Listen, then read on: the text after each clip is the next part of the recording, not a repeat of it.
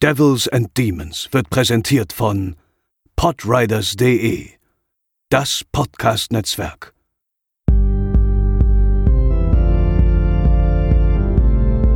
They're coming to get you, Barbara. They're coming for you. Hallo und herzlich willkommen zur 109. Episode von Devils and Demons. Keine besondere Episode heute, denn es ist eine Crossover-Episode. Deswegen begrüße ich jetzt ausnahmsweise auch zuerst unseren Gast, denn es ist eine Devils and Demons Bahnhofskino Crossover-Episode. Deswegen begrüße ich ganz herzlich an unserer Seite Patrick Lohmeier. Uh, hallo! Ha! Schön da zu sein. endlich mal wieder, es ist jetzt ja auch schon wieder ein paar Folgen her, dass wir zusammen was aufgenommen haben. Ähm, Patrick, schön, dass du da bist. Gerne, ihr, ihr, ich, ich bin immer gerne bereit, mit euch über sehr delikate Filme zu sprechen, so auch dieses Mal. Ich dachte, du sagst jetzt intelligente Filme. Also bitte, nee, die, die haben wir ja durch mit äh, Texas Chainsaw Massacre und äh, Girl with the Dragon Tattoo. Also. Das stimmt. Ja, Pascal ist auch da. Hallo Pascal. Hallo Patrick, hallo Chris. Ja, also wir haben ähm, Orkan Sabine überstanden, wir haben die Oscarverleihung überstanden. Ähm, dann werden wir auch heute diese Episode überstehen. Ähm, nicht ohne Grund sage ich das, denn wir reden über ein ganz besonderes Franchise. Dazu aber gleich mehr. Patrick, ähm, ich habe gelesen, dass du tatsächlich ein neues Projekt am Start hast ähm, und die Unterstützung von potenziellen Hörern gebrauchen könntest. Oh, oh, das ist ganz nett, dass du es erwähnst. Na, so ein Zufall. Ich, ich weiß nicht, wie groß, weil, weil äh, Stichwort Crossover, das Crossover-Potenzial thematisch ist jetzt hier zwischen dem, was wir gleich zu bereden haben und dem äh, Projekt, an dem ich gerade arbeite. Aber es ist ein Buch über die, äh, über den Krimi-Klassiker Columbo und äh, ich suche noch Unterstützerinnen und Unterstützer, die das fördern. Also ist eine Crowdfunding-Kampagne, ich mach, mach's kurz und knapp. Wer Bock drauf hat, sich darüber zu informieren und sich vielleicht so ein Buch vorzubestellen, kann unter startnext.com slash Columbo, äh, startnext.com slash Columbo mal nachgucken und äh, reinlesen und gucken, was ich da vorhabe. Ich glaube, es lohnt sich. Und ähm, wenn man selbst Columbo nicht so gerne mag, liebt man ihn dann vielleicht, äh, lernt man ihn dadurch lieben und kann einen mittellosen äh, Freelancer, Publisher wie mich unterstützen. Damit ich nämlich nicht nur von Coreflix ernähren muss die nächsten drei Monate. Ist denn bei Erfolg ein Sequel geplant zu Matlock oder Mord ist der Hobby?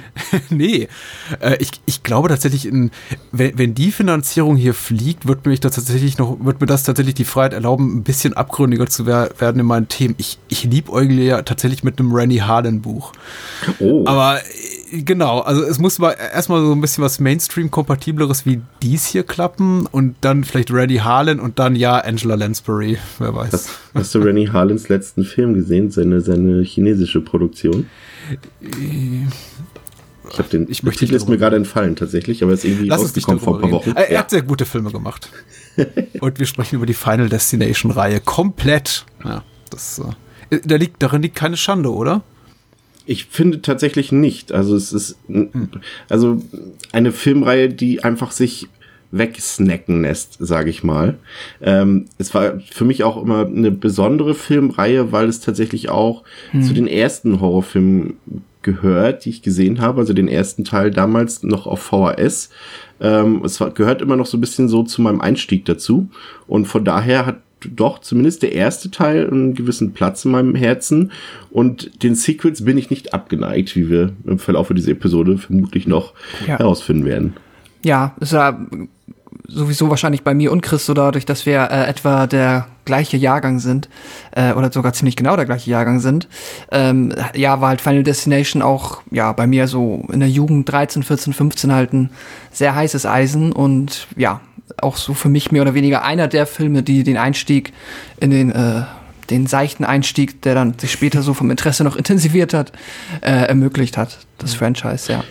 Es ist ja auch erstaunlich, wie wahnsinnig erfolgreich die Filme waren. Ne? Also es, man, man ist immer wieder erstaunt, aber wenn man sich so die, die Box-Office-Zahlen auch gerade in Relation zu, zu den Budgets anguckt, kann man nur den Hut ziehen vor allem für dieses Konzept. Ja, ich, ich hätte doch gerne, äh, war mir leider nicht möglich, ein bisschen aussagekräftigere Zahlen gefunden zu den Home-Video-Einnahmen, weil äh, in, in meiner Wahrnehmung, also es ist so irgendwie meine persönliche Wahrnehmung bezüglich der Reihe ist, dass es eben, dass sie gerade auf, auf DVD unglaublich erfolgreich war, weil die ja natürlich auch komplett äh, so, also zeitlich einherging mit dem, mit der Mainstreamisierung einfach dieses Mediums. Das boomte mhm. plötzlich total und davon haben, glaube ich, Filme wie Final Destination, also insbesondere der erste und zweite Teil, total profitiert. Und äh, beim dritten war es dann auch so, dass sie dann sogar noch extra Features eingebaut haben, so äh, ne, Choose Your Own Death und sowas.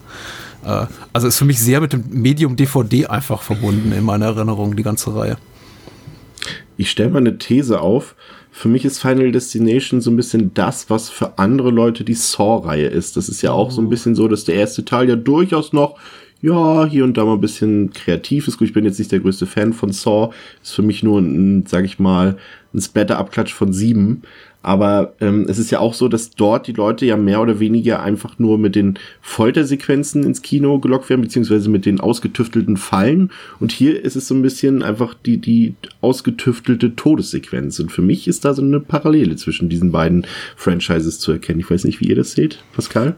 Ja, auf jeden Fall in dieser ähm, Formelhaftigkeit, die ich jetzt wahrscheinlich wenn ich drüber nachdenke, ist die wahrscheinlich bei Final Destination, wirkt sie zumindest noch ausgeprägter, einfach der Tatsache geschuldet, dass Final Destination noch weniger versucht, einen wirklich, ähm, ja, Thriller-artigen Story-Unterbau da einzu, ja, reinzufriemeln, sondern halt sich wirklich ganz wesentlich größtenteils auf das konzentriert, was, äh, ähm, ja, was den Film ausmacht. Aber grundsätzlich die Parallele, klar. Also du gehst halt äh, oder man ist äh, immer ins Kino gegangen und hat sich bei beiden Franchises auf jeden Fall äh, ist mit oder ich bin mit Erwartungen reingegangen. Ich bekomme jetzt hier äh, von vorne bis hinten eine Reihe von mehr oder minder kreativ, hoffentlich kreativ und äh, cool gestalteten, ähm, ja, fiesen Todessequenzen zu sehen. Ja, ich, ich bin da ganz bei euch. Also ich, ich muss tatsächlich auch, glaube ich, unbewusst hatte ich auch Saw irgendwo bei mir in den hinteren Gehirnwindungen, als ich, als ich jetzt diese Reihe auch wieder sah. Ähm, aber äh, wie Pascal gerade schon sagt, es fehlt eben dieser übergreifende Handlungsbogen. Ne? Das, die, die haben keine übergreifende Kontinuität da, also es ist schon formelhaft, aber es ist eben formelhaft in dem Sinn, dass wirklich jeder, fast jeder Final Destination Teil wieder bei Null anfängt und dann irgendwann mal erwähnt wird so, mhm. ach, das gab's doch schon mal in einem anderen Film. Ach komm, was redest du denn da? Komm. und dann also die Reihen, die, die, die Regeln weggeworfen werden. Also ich glaube, darauf werden wir noch später zu sprechen kommen, dass es schon mal so Versuche gab, innerhalb der Reihe so ein bisschen sowas reinzubringen, wie so ähm, Charaktere auch, die sich von Film zum nächsten Film schleppen. Äh, und dann wieder irgendwie hier zum, zum Anfang zurückfinden. Äh, ich möchte jetzt nicht spoilern vorweg. Aber äh, ansonsten ist das halt alles so, im Grunde kannst du jeden Film einfach so wegsnacken für sich und du brauchst keinerlei Vorkenntnisse, was bei, bei Saw nicht gilt. Da bist du ziemlich aufgeschmissen, wenn du bei Teil 3 oder 4 oder 5 einsteigst. Äh, ja, das da stimmt. Ja. Um mal eine Linie zu ziehen ähm, zu, von Saw zu Final Destination. Ähm, kleiner Irrtum meinerseits, ähm, als ich jetzt äh, die Filme noch mal mir angesehen habe ähm, und die Credits, die Opening Credits vom ersten Final Destination aus dem Jahr 2000 liefen und dort der Name James Wong ähm, eingeblendet wurde, dachte ich so, was? James Wong? Der Regisseur von Saw und Conjuring hat auch Final Destination gemacht. Das ist mir völlig entfallen. Und es war natürlich James Wan und nicht James Wong. Aber äh, mhm. so haben wir jetzt mal einen Einstieg zu Final Destination 1. Also. Hätte mir nicht passieren können, weil ich James Wong schon relativ innig kannte, also als Autor und Regisseur von, von The X-Files. Aber da, das ist eben dann der, da profitiere ich von meinem etwas höheren Alter. ja, unsere Generation kennt ihn dann eher vom, von seinem grandiosen Dragon Ball Evolution Film. Ja. Aber hat er nicht auch, hat er nicht auch das äh, tolle äh, Willard Remake gemacht mit Crispin Glover? Ich glaube, er hat es nicht gedreht, er hat es geschrieben und produziert, ah. glaube ah. ich, wenn ich mich nicht irre. Oder hat er es auch gedreht? Er produziert, meine ich, produziert und geschrieben, glaube ich. Ich weiß nicht, ob er es auch gedreht hat. Also ich weiß, er hat noch mit äh, von Jet Li diesen The One-Film gemacht, wo Jet Li gegen Jet Li kämpft. Mm. Aber ansonsten weiß ich jetzt auch gerade nicht genau. Äh, ja, ist keine große Nummer. Alles gut. Ich, ich drop mal, drop mal kurz ähm, die Facts zum Film. Ähm, also aus dem Jahr 2000. Eine Letterboxd-Wertung im Durchschnitt von drei von fünf und auf einem DB 6,7 von 10 im Durchschnitt. Der Film hat eine FSK-Freigabe von 16 und ich finde sehr interessant an dieser Stelle ist es zu erwähnen, dass äh, die Blu-ray, die deutsche zu Final Destination, tatsächlich zu denen denjenigen gehört, die nur noch sehr, sehr, sehr, sehr schwer oder sehr, sehr, sehr, sehr teuer zu bekommen sind. Ähm, da gehören auch ein paar andere zu, zum Beispiel die Erstauflage von American Psycho war dabei oder auch The Faculty zum Beispiel. Ähm, das sind so Filme, da kriegt man einfach diese ursprüngliche Auflage nicht mehr zu kaufen auf dem Markt, weil die einfach äh, out of print ist. Und das sind lustigerweise auch immer bei diesen üblichen Verlagen, ich glaube Welt, äh, Weltkino und Concord, Ja, glaube ja, ich, das sind die, die immer relativ wenig, Sleepy Hollow gehört auch dazu zum Beispiel, ähm, die dann einfach keine Neuauflage bekommen haben und die, für die du, manchmal findest, findet man auf der Börse noch was. Ich hatte das Glück, als ich ähm, die vor zwei Jahren nochmal neu gekauft habe, die Final Destination Film, dass ich den ersten Teil auf der Berliner Filmbörse irgendwie für einen Fünfer gefunden hatte, obwohl man den äh, bei eBay schon 60, 70 Euro ähm, veranschlagen musste. Da hatte ich noch Glück gehabt. Das hatte ich letztes Mal auch bei The Faculty, lustigerweise auf der Hamburger Filmbörse. Aber es ist schon lustig, dass man den Film so eigentlich nicht mehr ähm, bekommt. Also lustig Ja, ist nicht, das eigentlich ist- traurig, aber Äh, Ist tatsächlich so, äh, ist ja, ist ja eine Newline-Produktion und ich glaube tatsächlich vor Newline, äh, vor der Übernahme durch Warner von Newline war die Distributionspolitik von Newline ziemlich chaotisch. Also ich kann mich noch daran erinnern, dass so Newline-Filme immer kreuz und quer bei allen Labels erschienen. Also nicht die Nightmare on Elm Street 3, die war immer bei Warner, aber alles andere, was rauskam vor Lord of the Rings, war so, wer, wer, wer als erster kommt, kriegt, habt die internationalen Vertriebsrechte. Und ähm, ich glaube, in dem Fall hast du recht. Ich glaube, es war, es war Kinowelt. Ich habe die DVD auch besessen, die Blu-ray nie. Ich habe mir dann am Ende einfach so die, die Box gekauft aus UK, die, die Ja. kostet irgendwie 10 Zoll Pfund und macht Ist halt jetzt- nicht arm. ist ja auch nun nicht unbedingt dialoglastig oder von sinnigen Dialogen bestimmt, äh, die Filmreihe, so dass man da problemlos zugreifen kann im Ausland. Ich bin ja einer dieser bösen O-Ton-Gucker. Aber Ja. ich mag, ich liebe Synchro-Gucker trotzdem. All, alles ist gut. Also für gewöhnlich ähm, bin ich da vollkommen bei dir, aber den Film, äh, mit dem ich aufgewachsen bin, da gucke ich schon ganz gerne mal doch immer noch mal den ähm, die deutsche Sprachversion einfach äh, ja so aus ja, diese Sache halt. Man kennt es ja von den Bud Spencer Filmen und so weiter. Ähm, obwohl das jetzt schon ein bisschen weit hergegriffen ist. Ich verstehe dich. Ja. Wir haben, wir, haben, wir haben nächste Woche, wir haben nächste Woche der Todesjäger im, im, im Podcast. Ich würde den niemals im Original gucken. Der muss einfach den in dieser tumpen deutschen Videosynchro geguckt werden. Das alles andere geht gar nicht. Also da bin ich sehr gespannt auf eure Episode. Ich habe den Film ja gesehen und ich war entsetzt, wirklich entsetzt von dem Film, Okay. aber das höre ich mir dann bei euch an. Also äh, den Regisseur hatten wir schon, James Wong. Die Besetzung, typische Teenie-Horrorfilmbesetzung Ende 90er, Anfang 2000er, würde ich sagen. Viele, ich nenne es mal in Anführungszeichen, vielversprechende Jungdarsteller, aus denen in der Regel nichts geworden ist. Das zieht sich ja quasi auch hier so ein bisschen durch die komplette Reihe, wenn man so will. Ähm, aber es ist auch typisch für einfach für den, für den Teenie-Horrorfilm aus dieser Zeit, ähm, dass dort einfach, man hatte aus gerade aus Serien hier auch auch ein bestes Beispiel. Wir haben hier irgendwie Kerr Smith, ähm, ein paar, äh, ja vielleicht, ich weiß jetzt nicht, ob unsere Hörer oder eure Hörer äh, da noch großartig mit Dawson's Creek äh, in Kontakt gekommen sind, ähm, aber ich habe das früher sehr gerne geguckt und Kerr Smith hatte ja da eine der Hauptrollen.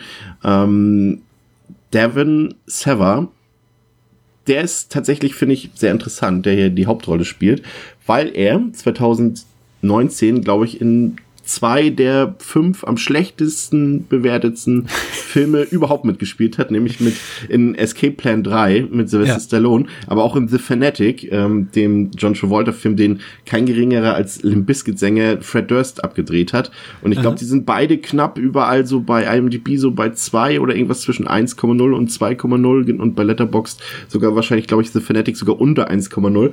Also äh, zwei richtig tolle Filme. Also aus dem ist richtig was geworden, finde ich. Äh, so- Soll ich ein gutes Wort für ihn einlegen oder nicht? Wenn du eins hast.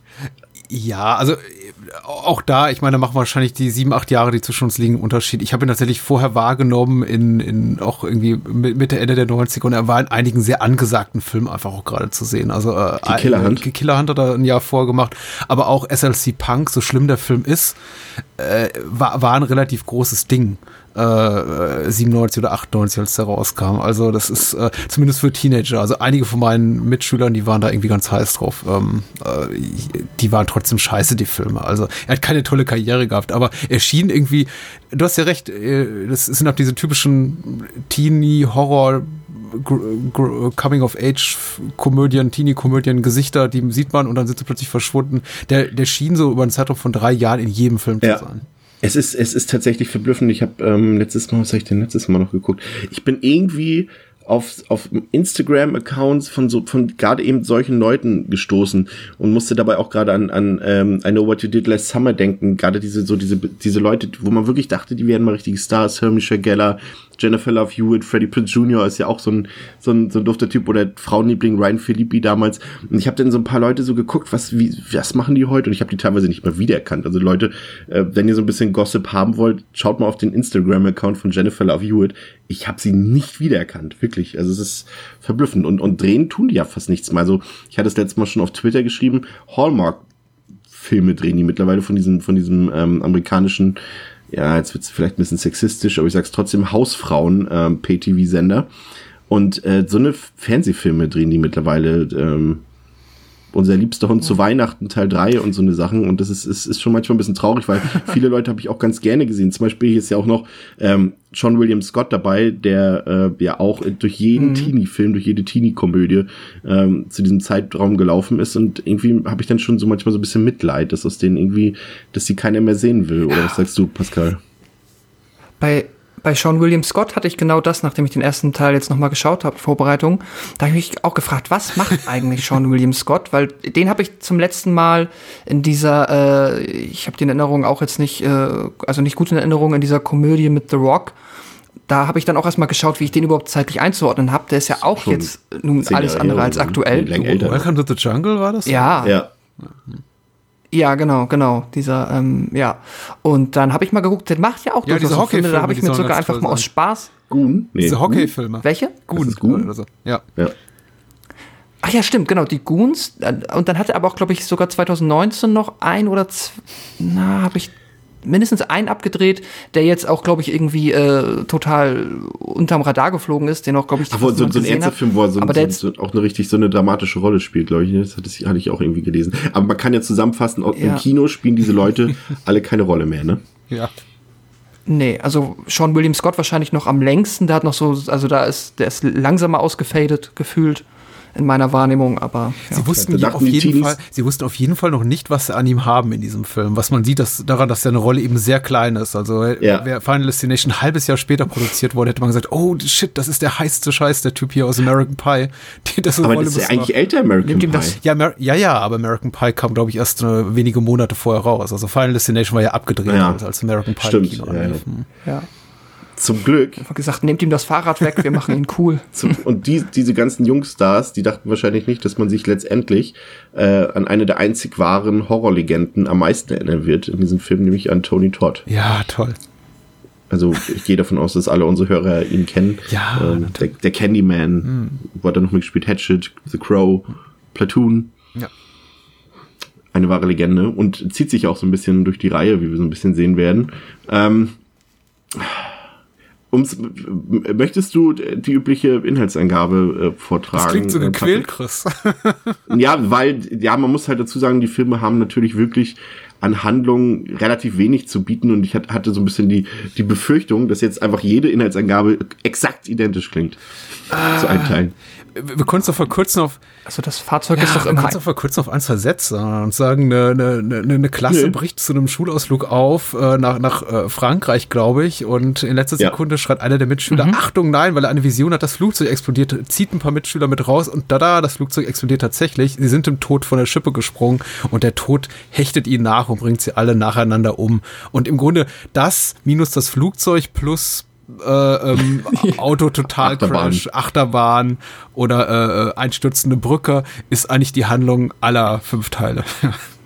Ich fand das jetzt beeindruckend, wie du das gemacht hast. Tatsächlich, ich bin jetzt bin begeistert und richtig motiviert, ähm, äh, nochmal äh, diesen Film äh, mit euch zu besprechen. Ähm, du hast es eigentlich wirklich ganz gut zusammengefasst. Ähm, deswegen können wir eigentlich äh, auf, dem Plot so ein bisschen pfeifen ähm, und einfach mal so ein bisschen herauskristallisieren, was denn diese Reihe, beziehungsweise hier besonders den ersten Teil so ein bisschen auszeichnet. Und für mich ist es einfach tatsächlich so ein bisschen die Porträtierung von Alltagsängsten, weil der Film dir einfach zeigt, daran kannst du sterben, daran kannst du sterben, daran kannst du sterben, pass mal hier auf. Und und und äh, gerade so auch immer die, die generellen Ängste der Menschen hier, du hast es erwähnt in der Eingangssequenz, äh, die berühmt berüchtigte äh, mit dem Flugzeugabsturz, das ist natürlich eine Angst von vielen Leuten, einfach eine Flugangst. Und äh, das ist jetzt nicht unbedingt der Film, den ich Leuten zeigen würde, die morgen irgendwo nach New York fliegen, äh, würde ich jetzt nicht sagen, komm, lass uns noch Final Destination nochmal gucken, bevor du abdüst.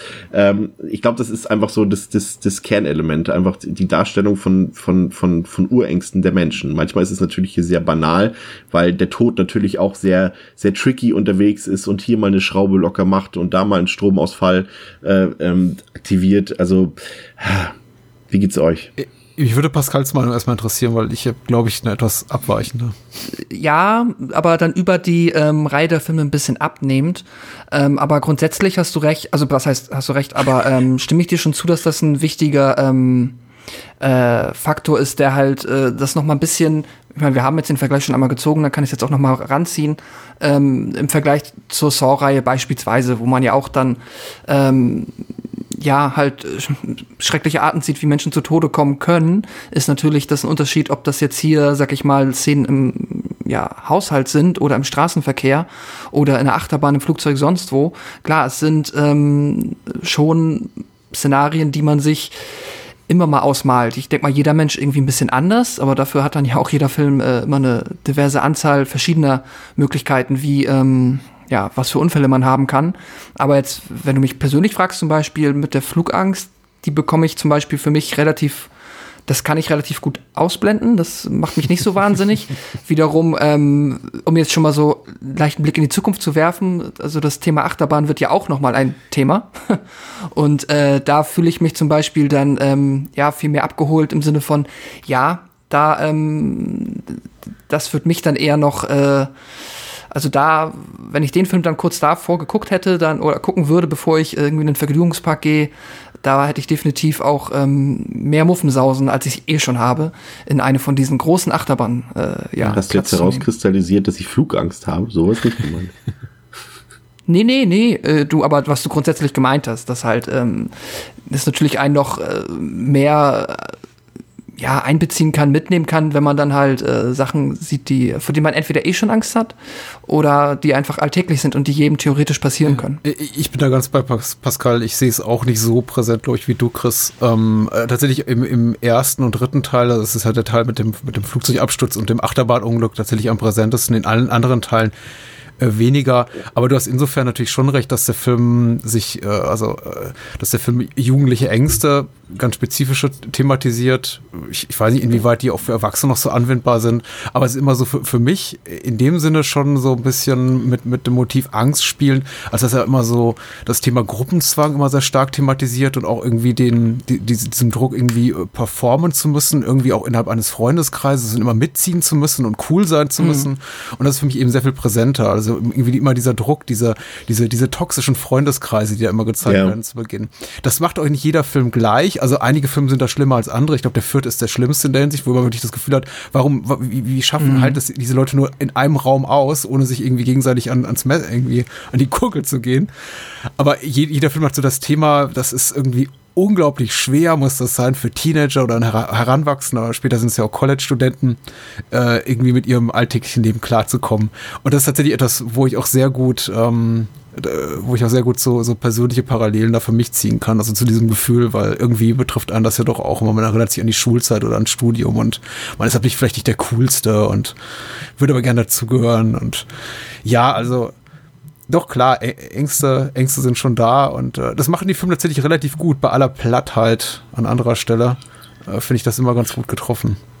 Findet ihr eigentlich also klar, so ein bisschen die grobe Genre-Einordnung ist ja schon irgendwie der Horrorfilm bei der Final Destination-Reihe. Beim ersten vielleicht noch am ehesten, aber im Prinzip ist es ja schon so, dass es ja eigentlich, also so richtig Angst um die Figuren hat man ja nicht. Gruselig ist das Ganze auch nicht. Und wenn man so will, ist da schon eigentlich auch eine ganze Menge Witz und schwarzer Humor dabei, so dass ich schon fast sagen würde, auch wenn es vielleicht jetzt nirgendwo so in eine Enzyklopädie verfasst werden würde, aber ich würde es schon fast als Horrorkomödie bezeichnen. Der erste vielleicht noch nicht so ganz, aber in der Folge wird es auf jeden Fall für mich so in diese Genre-Richtung. Ja. schwierig. Ich weiß nicht, inwiefern. Also klar, ich habe ja, ich habe ja mal selber definiert bei uns im Podcast. Ich habe gesagt, ein Horrorfilm äh, ist es dann, wenn er Situationen zeigt, die für die Protagonisten der Horror sind. Und das trifft in diesem Fall ja irgendwie ja zu, äh, klar und deutlich. Aber es ist jetzt nicht so in dem Sinne, dass man, also, dass der irgendwie spooky ist oder gruselig oder man sich fürchten muss. Also das finde ich eher tatsächlich nicht. Was natürlich auch daran liegen kann, dass es einer der wenigen Filme ist, die eben keine sichtbare Bedrohung haben. Also gerade im, im, im Teenie Horrorfilm gibt es das meines Erachtens war das sogar fast einzigartig ähm, zu der Zeit, dass eben, ähm, dass du keinen Killer hast, der auf die Leute losgeht oder irgendein. Monster oder sowas. Das gab es ja später dann in den Blumhouse-Filmen so ein bisschen mehr, äh, in Ouija zum Beispiel oder in, in, in, in Unfriended. Aber zu der Zeit war es ja relativ neu im Teenie-Horrorfilm. Ähm, vielleicht ist das so ein bisschen das, was jetzt so mit den Grusel so ein bisschen entzogen hat. Also bei mir ist es doch eher Spaß hm. und Witz und Unterhaltung, ja. die ich bei diesem Film empfinde. Ja, Unterhaltung auf jeden Fall auch, aber Komödie weiß ich nicht. Wahrscheinlich, wenn ich mir jetzt so das nächstliegende, bekanntere Genre oder Untergenre, wie auch immer man das für sich definieren möchte, raussuchen würde, hätte ich wahrscheinlich das Gefühl, das ist, sind für mich Slasher-Filme mit einem unsichtbaren Mörder ja. quasi. Also ich habe halt theoretisch das gleiche Setup. Ich habe Figuren, von denen im Bestfall ein bis zwei vielleicht auch mal mich so weit erwischen, dass ich äh, da auch mitfieber, die dann auch vielleicht eine höhere Überlebenschance haben tatsächlich. Ähm, aber grundsätzlich ist es halt, ja, diese Gruppe von ähm, Jugendlichen, die nach und nach dezimiert wird. Und äh, ja, und ein bisschen Humor und auch natürlich ein bisschen ähm, selbstreferenzieller ähm, also dass sich der Film vielleicht an manchen, also manche Filme an manchen Stellen schon ähm, sich der Tatsache bewusst sind, dass das jetzt ja alles sehr vorhersehbar ist und da deswegen das alles nicht so super ernst nehmen und ein bisschen schwarzer Humor verarbeitet wird, da würde ich schon zustimmen. Aber Komödie würde ich jetzt für mich nicht so einordnen. Ich äh ja, ich stimme dem zu. Also ich sehe da wenig, wenig komödiantisches. Es ist nicht unlustig natürlich, ähm, weil es gibt einfach witzige Figuren oder mal mehr oder mal weniger witzig, je nachdem, wie man sieht. Also ich glaube, wenn man persönlich solche Menschen erlebt hat, wie jetzt irgendwie den, den, den äh, kleinen Proto-Shovi, der irgendwie äh, jedes Mädel angräbt und sie irgendwie mit, heimlich mit der Kamera filmt, wenn man solche Leute nicht kennt, findet man es vielleicht lustig. Ich glaube, wenn man solche Leute irgendwie tatsächlich mal im Schulalltag oder sonst so erlebt hat, denkt man sich, Igitt. Äh, aber insofern, ja, es hat schon sowas Komödienhaftes, äh, finde ich auch, als dass ich die, als dass der Effekt, den die Filme auf mich stellenweise haben, schon sehr vergleichbar dem ist, den, den auch Komödien auf mich haben, nämlich dass ich da teilweise eben einfach, manchmal einfach hysterisch, hysterisch losschreien möchte. Und ich darf die, die, die Filme in ihrem besten Moment mhm. in so eine, in so eine, in so eine, ähm, in, in, ins Kichern bringen und teilweise in so eine leicht hysterische Stimmung versetzen. Also äh, Stichwort Ty Typ unter der Feuerleiter oder so, wo man dann denkt so oh, und, und, und dann eigentlich mit nichts mehr rechnet und dann so zack, bumm und dann du natürlich schon da sitzt und dann irgendwie spitz aufschreist. Äh, also ähnlicher Effekt wie eine Komödie, dabei aber irgendwie überhaupt nicht lustig. Ich, ich, ich mag es ja, dass ähm, der Film immer sehr viel mit Foreshadowing spielt oder generell alle Teile, da man oft ja schon zu Beginn einer Todessequenz so eine, so eine minimale Andeutung findet, wohin die Reise gehen könnte. Auch hier im ersten Teil ist es ja schon so, dass, es, dass wir, glaube ich, gleich im Intro oder so so, ein, so, ein, so ein Modellflugzeug sehen im, im, im Kinderzimmer von unserem Haupt, von unserer Hauptfigur und so ein paar Sätze, die die, die, die Eltern sagen, ja, Junge, du hast doch das ganze Leben noch vor dir oder irgendwie die, unterhalten sich untereinander. Und es läuft immer alles schon so extrem darauf hinaus. Und dann trickst uns der Film aber aus und es ist am Ende dann irgendwie die, die banalste, unlogischste Sache, die, die die Kids denn da zur Strecke bringt. Und das mag ich wirklich tatsächlich sehr. Also auch, auch, ähm, das, das, das gefällt mir tatsächlich, dass er dem Zuschauer schon weiß, mal guck mal hier, das haben wir im Angebot, das haben wir im Angebot. Was wird's am Ende sein, was den Kandidaten umbringt? Mhm. Und äh, ich erkenne da schon sehr humoristisches Potenzial. Ähm, wie findet ihr denn generell mh, ja, die, ich sag mal nicht unbedingt die Geschichte des Films, sondern eher die Regeln des Films. Es kommt ja dann so ein bisschen heraus, dass die Kids äh, ja so ein Schema erkennen, wie der Tod dort zur Sache geht, in welche Reihenfolge er die Leute töten will und, und äh, dass man auch den Tod überspringen kann und dass man den Plan austricksen mhm. kann. Ähm, wie seid ihr dabei gewesen? Vor allem noch im ersten Teil. Es wird ja noch ein bisschen absurder dann nachher in der Folge, aber hier im ersten ist es ja noch, würde ich mal sagen, geerdet. Ich finde die äh, Frage schwer zu beantworten, tatsächlich, weil es die, weil es einem die, äh, weil, wie du schon richtig sagst, die späteren Teile die Regeln so ins Absurde treiben und auch in, in eine große Unglaubwürdigkeit, was jetzt irgendwie auch ein starkes Wort ist, weil die, die ganze Reihe ist natürlich fundamental unglaubwürdig, aber äh, innerhalb der Unglaubwürdigkeit werden sie nochmal unglaubwürdiger. Und äh, der erste versucht ja so, sich, versucht sich auch ein bisschen um Bodenhaftung und tatsächlich auch sowas hat wie, wie ein festes Regelwerk, wie es jetzt irgendwie bei der bei den Nightmare-Filmen oder so äh, ähnlich ist. Äh, von wegen hier, wenn du, wenn du Freddy packst, kannst du in die reale Welt ziehen und keine Ahnung, wenn du hier, weiß nicht, im späteren Teil, in der späteren Teil wird es etabliert, irgendwie jemand anderen davon Zug stößt, dann, dann wirst du selber nicht mehr sterben. Das ist schon, ich bin kein großer Fan, ehrlich gesagt, von einem Regelwerk, weil es für mich zu, zu kompliziert ist und zu wenig durchschaubar und im ersten Teil nachvollziehbar gemacht wird, wie sie darauf kommen könnten, wie sie denn den Tod überlisten, auch weil da ähm, Tony Todd noch ein relativ äh, ähm, präsenter Protagonist ist.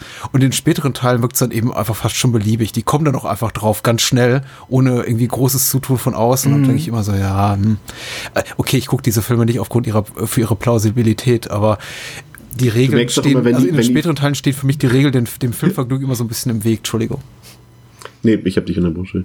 Äh, wenn, man merkt es immer dann, wenn die Figuren im Film nicht weiterkommen, dann sagen sie immer, kommt immer irgendeiner ins Bild und sagt, aber kannst du dich nicht an Flug 180 erinnern? Da war das so. Das ist passiert irgendwie in jedem Teil. Das ist irgendwie entweder eine Radioreportage oder eine Fernsehreportage so, vor einem Jahr sind die Highschool-Schüler der Schule so und so im Flug 180 ins Leben kommen, dann erinnern sie sich, ah, da war das doch so. Und das ist, ähm, ja, manchmal wussten sie selber nicht, wie die, wie die, wie die Kids da auf die Lösung kommen sollen und ähm, naja, Drehbücher halt, ne? Ähm, Pascal, wie findest du das? Äh, ich mag äh, im ersten schon, wie sich das äh, auflöst, dass ja äh, Alex oder ja Alex heißt er rausbekommt, ähm, dass es eine Reihenfolge gibt und das ähm, finde ich jetzt auch theoretisch macht ist auch für das bisschen, was es da an Geschichte gibt oder sag ich mal um die einzelnen Szenen geschickt miteinander zu verbinden und so ein bisschen auch eine Spannungskurve in die Filme reinzubekommen. Dafür finde ich dieses äh, ja auch für den Zuschauer leicht nachzuvollziehende Regelwerk gut. Und äh, ihr habt natürlich vollkommen recht, das wird halt äh, mit jedem Film ähm, ja noch immer erweitert oder na, erweitert ist eigentlich Quatsch. Es wird halt immer schwammiger und auch ja immer irrelevanter tatsächlich. Ähm, ich finde halt so generell, also es gibt ja Sachen, die ich habe generell kein Problem damit, dass sich viel, die Filme immer wieder in ihrem Kernkonstrukt wiederholen, dass man halt diesen, dieses Setup-Event hat, was halt dann die erste Viertelstunde oder 20 Minuten des Films ausmacht. Aber ich bräuchte es dann nicht immer wieder, dass wir immer wieder dieses Regelwerk von neu erklärt bekommen, in Anführungszeichen, aber halt auch dann gefühlt immer liebloser und immer so, ah ja, jetzt müssen wir noch mal kurz den Figuren irgendwie äh, reinschaufeln, dass es ja diese Reihenfolge gibt. Und ähm, ja, das finde ich immer ein bisschen, bisschen anstrengend. Aber ähm, ja, grundsätzlich finde ich es in Ordnung. Ähm, der, der, Film hat ja auch zunehmend ein Problem damit, mit dem, was Pascal gerade beschrieben hat, nämlich, dass es im Grunde, das ist schon der erste Film, eine potenzielle Lösung für deren Dilemma präsentiert, aber die äh, späteren Filme sich mhm. immer dafür rechtfertigen müssen oder dieser Lösung aus dem Weg gehen müssen. Und es wird aber immer schwieriger für die Filmemacher, weil, das muss man ihnen natürlich auch hoch, hoch anrechnen, sie bemühen sich eben darum, um dieses Prinzip auch zu variieren. Die sagen eben nicht wie bei Freitag der 13., okay, wir machen quasi acht, neun, zehnmal den gleichen Film, mehr oder weniger, sondern sie versuchen halt auch schon nochmal das Konzept ein bisschen zu variieren. Aber sie haben ja im Grunde schon sehr früh in der Reihe eine Lösung präsentiert, wie man dem entkommen könnte. Und da müssen sie eben Mittel und Wege finden, um aus dieser Lösung, ähm, aus diesem Lösungsmodell die Protagonisten wieder rauszulavieren. Zum Beispiel dadurch, dass, weiß ich, jemand den Tod von der Schippe springt, weil er jemand umbringt, der äh, sowieso ein mhm. Arschloch ist und es verdient hat und dadurch kommt er dem eigenen Tod und sich dann auf den letzten Metern raussteht, ach, der hatte irgendwie bösartigen Krebstumor und wäre eh gestorben, irgendwie drei Tage später. Und ups, es hat gar nichts gebracht. Also für Menschen, die den Film nicht gesehen haben, macht, ergibt das jetzt gar keinen Sinn, was ich sage. Aber ja, für ist, mich der smarteste Move der ganzen Reihe. Nein, es ist, es ist, es ist ein guter Gag, aber es ist, es untergräbt natürlich auch äh, fundamentale Prinzipien, die in vorherigen ja. Teilen mir verkauft werden als äh, valide, belastbare Lösungsmodelle, um jetzt mal ganz technisch zu werden. Und mhm. die, die späteren Reihe haben, Teile haben natürlich das Problem, diese Sachen dann wieder untergraben zu müssen. Was lustig ist, eben für diese Gags sorgt, aber schon, also stellenweise eben so ein bisschen bemüht wirken. Und manchmal denke ich wieder einfach, ach, bringt sie doch einfach alle um, dafür sind wir doch hier. ähm, bevor wir zum ähm, besten Tod des Films kommen, ja. ähm, kurz euer Resümee zum ersten Film. Wie gut hat der für euch noch funktioniert? Pascal der funktioniert für mich tatsächlich immer noch ziemlich gut. Äh, ich hatte wieder sehr viel Spaß. Ich habe ihn aber auch tatsächlich über zehn Jahre nicht mehr gesehen.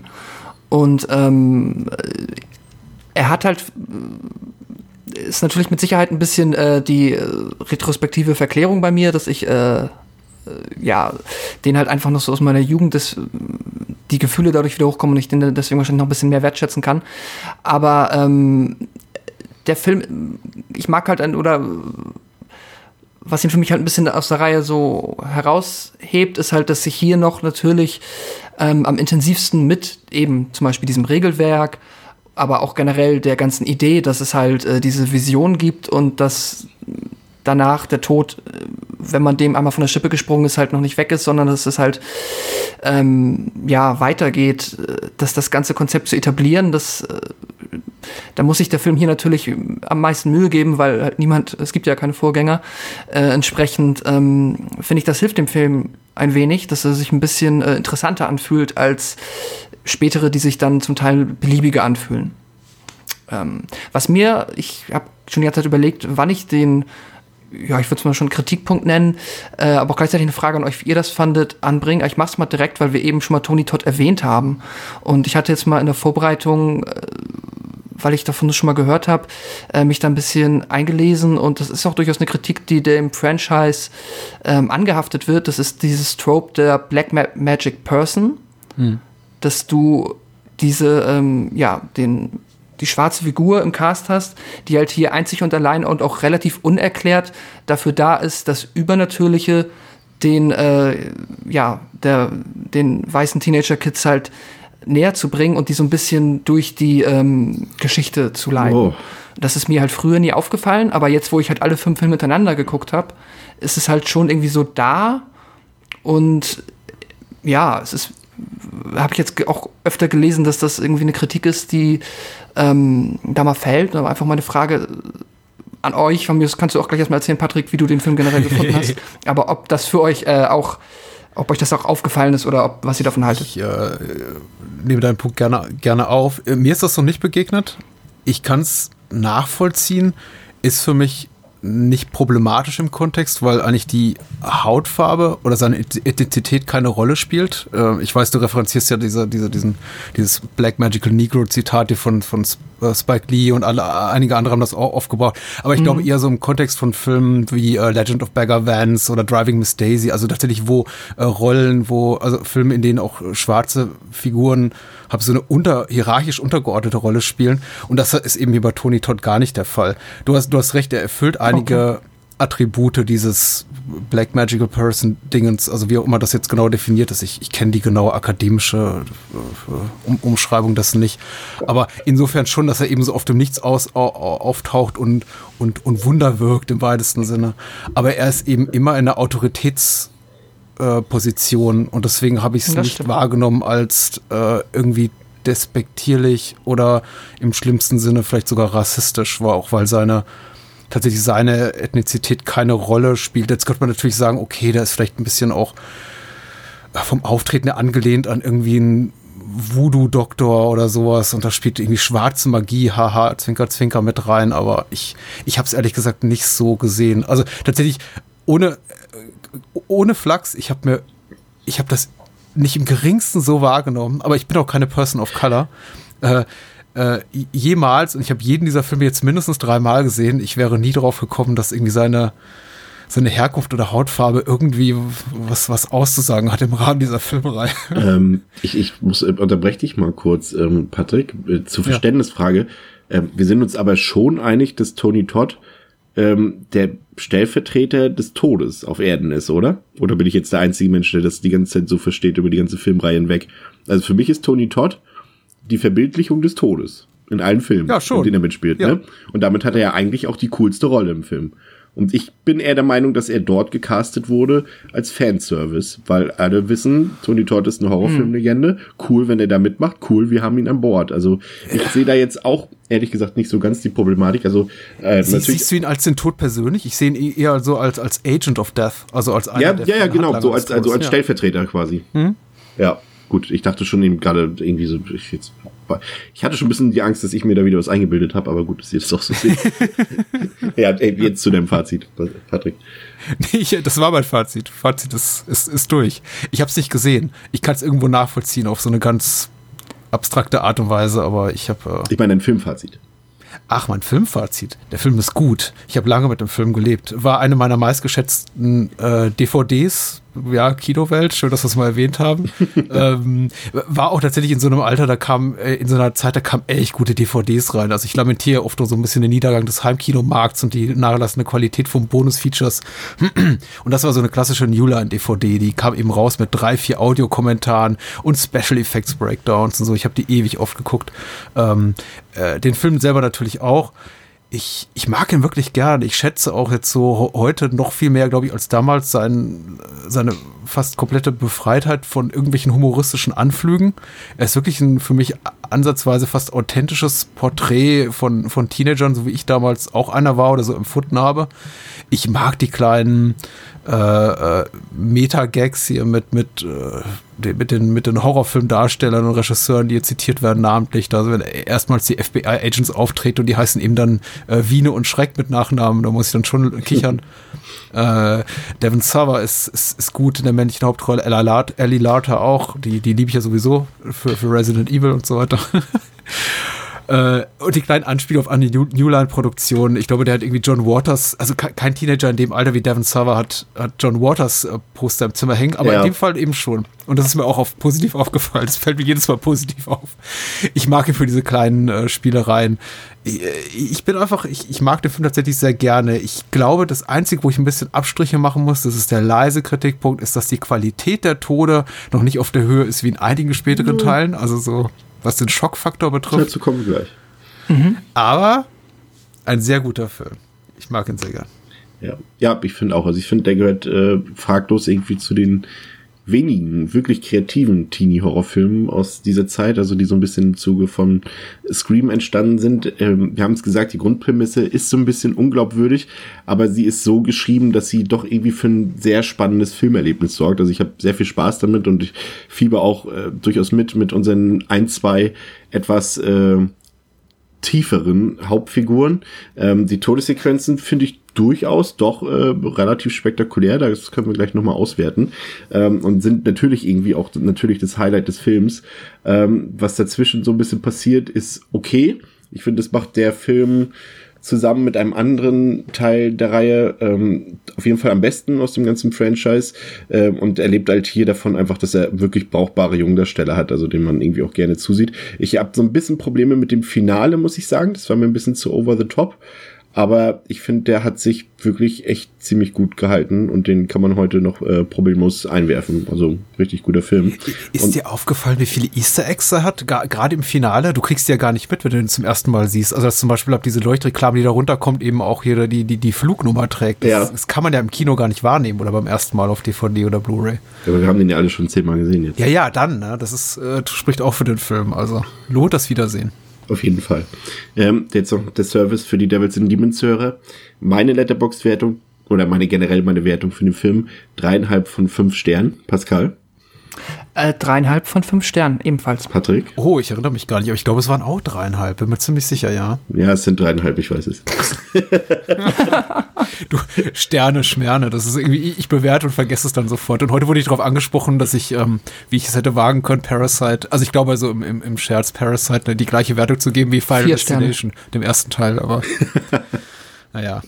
Ist ab so. Sind beides gute Filme. Parasite und ich, Final Destination. Ich, Beide gut. Ich habe jetzt schon so ein Gespür dafür, also wenn irgendwann die Resident Evil-Reihe nochmal ansteht, dann ähm, machen wir das auch zusammen. Äh, Resident Evil, da gibt es auch durchaus vier Sterne plus Kandidaten in der Reihe. Ja, ja. Das, äh, ähm, ja, äh, der beste Tod ähm, des Films, ich äh, fasse kurz zusammen, also wir ersparen uns bei dieser Wahl grundsätzlich die Eingangssequenz, weil die ist immer so ein bisschen outstanding. Ich glaube, wir sind uns alle einig, dass dieser Flugzeugabsturz durchaus ziemlich gut gemacht ist und, und auch äh, relativ drastisch ist, aber die eigentlichen Todessequenzen äh, beschränken sich tatsächlich auf vier. Da gibt es zum einen Todds Tod im Badezimmer, ähm, der eine merkwürdige Flüssigkeit, ich nenne sie immer die Flüssigkeit des Todes, ausläuft und dazu führt, dass er ähm, erwürgt wird von der Leine des Duschvorhangs. Ah. Der nächste Tod ist äh, die Freundin von Carter, die urplötzlich vom Bus überfahren wird. Dann haben wir Tod Nummer drei, Miss Newton in ihrer Wohnung. Da gibt es ein, ein furchtbares Chaos mit Strom, Feuer, einem Messer, einem Stuhl und einer gewaltigen Explosion.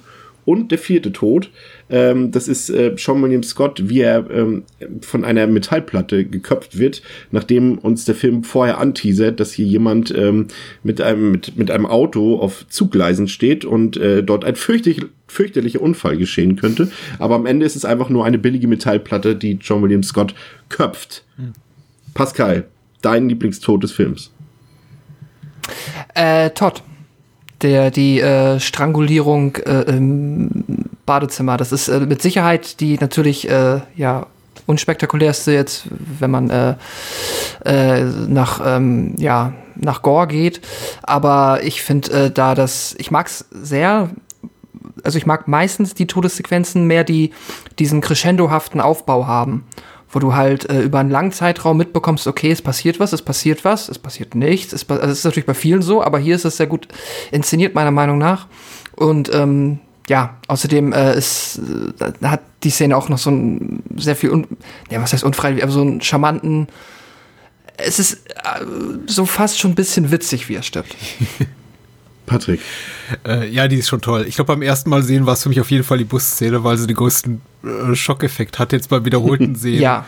ist es Miss Luton, auch für ihren Namen nach Val Luton benannt. Äh, Finde ich auch sehr schön. Und die stirbt eben spektakulär und ich glaube, glaube ich, gleich, gleich dreimal. Also wird erdolcht, dann nochmal erdolcht und dann schon abschließend in die Luft gesprengt. Also gefiel mir Oh, sehr das liebe gut. ich ja, das liebe ich ja gerade, dass wir da äh, vollkommen diverse Meinungen haben. Also für mich ist es tatsächlich äh, die Todessequenz am Bahnübergang, ähm, weil ich die, weil weil es auch so ein bisschen ähm, natürlich ich mag das immer, wenn der Film mich schon so provoziert, wenn John William Scott dort mit, äh, mit Carter diskutiert die ganze Zeit und die Kamera nur ihn zeigt, einfach nur ihn frontal zeigt, völlig grundlos, weil so filmt man keinen Dialog und du genau weißt, irgendwas fliegt jetzt auf ihn zu und der Film zögert es noch raus, weil er immer noch sagt, ich werde hier auf keinen Fall heute sterben. Und er sagt es dann irgendwie noch, führt es noch länger aus. Und natürlich stirbt er dann. Und äh, das mag ich dann immer so ein bisschen, also das ist äh, mein Tod des Films.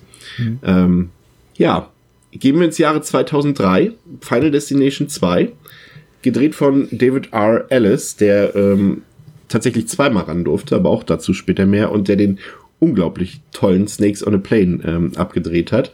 Letterboxd-Wertung 2,8 von 5, IMDb-Wertung 6,2 von 10 und auch ab 16 Jahren freigegeben. War, war das Ähm, ernst gemeint mit Snakes on a Plane? Dass der toll ist? Nein, Okay. Ich aber was beruhigt. soll ich sonst aus seiner Vita hervorheben? Okay. Ich dachte ja, vielleicht bist du die einzige Person auf diesem Planeten, aber gut, mach weiter. Ist das nicht so ein typischer Schläferz-Film, diese Filme, die dort immer in dieser, dieser populären Tele5-Sendung Ja, das ist ein typischer, das ist ein typischer Internetfilm. Damals, äh, das, äh, die, die Geschichte dahinter ist ja irgendwie, dass er aus einem Gag quasi entstanden ist zwischen Samuel L. Jackson und irgendwelchen Menschen im Internet und gesagt, ja, irgendwie, wenn man mir so und so viel Geld zahlt, dann mache ich sogar so einen Film. Und dann hat er diesen Film gemacht, alle haben gesagt, okay, der ist ja scheiße.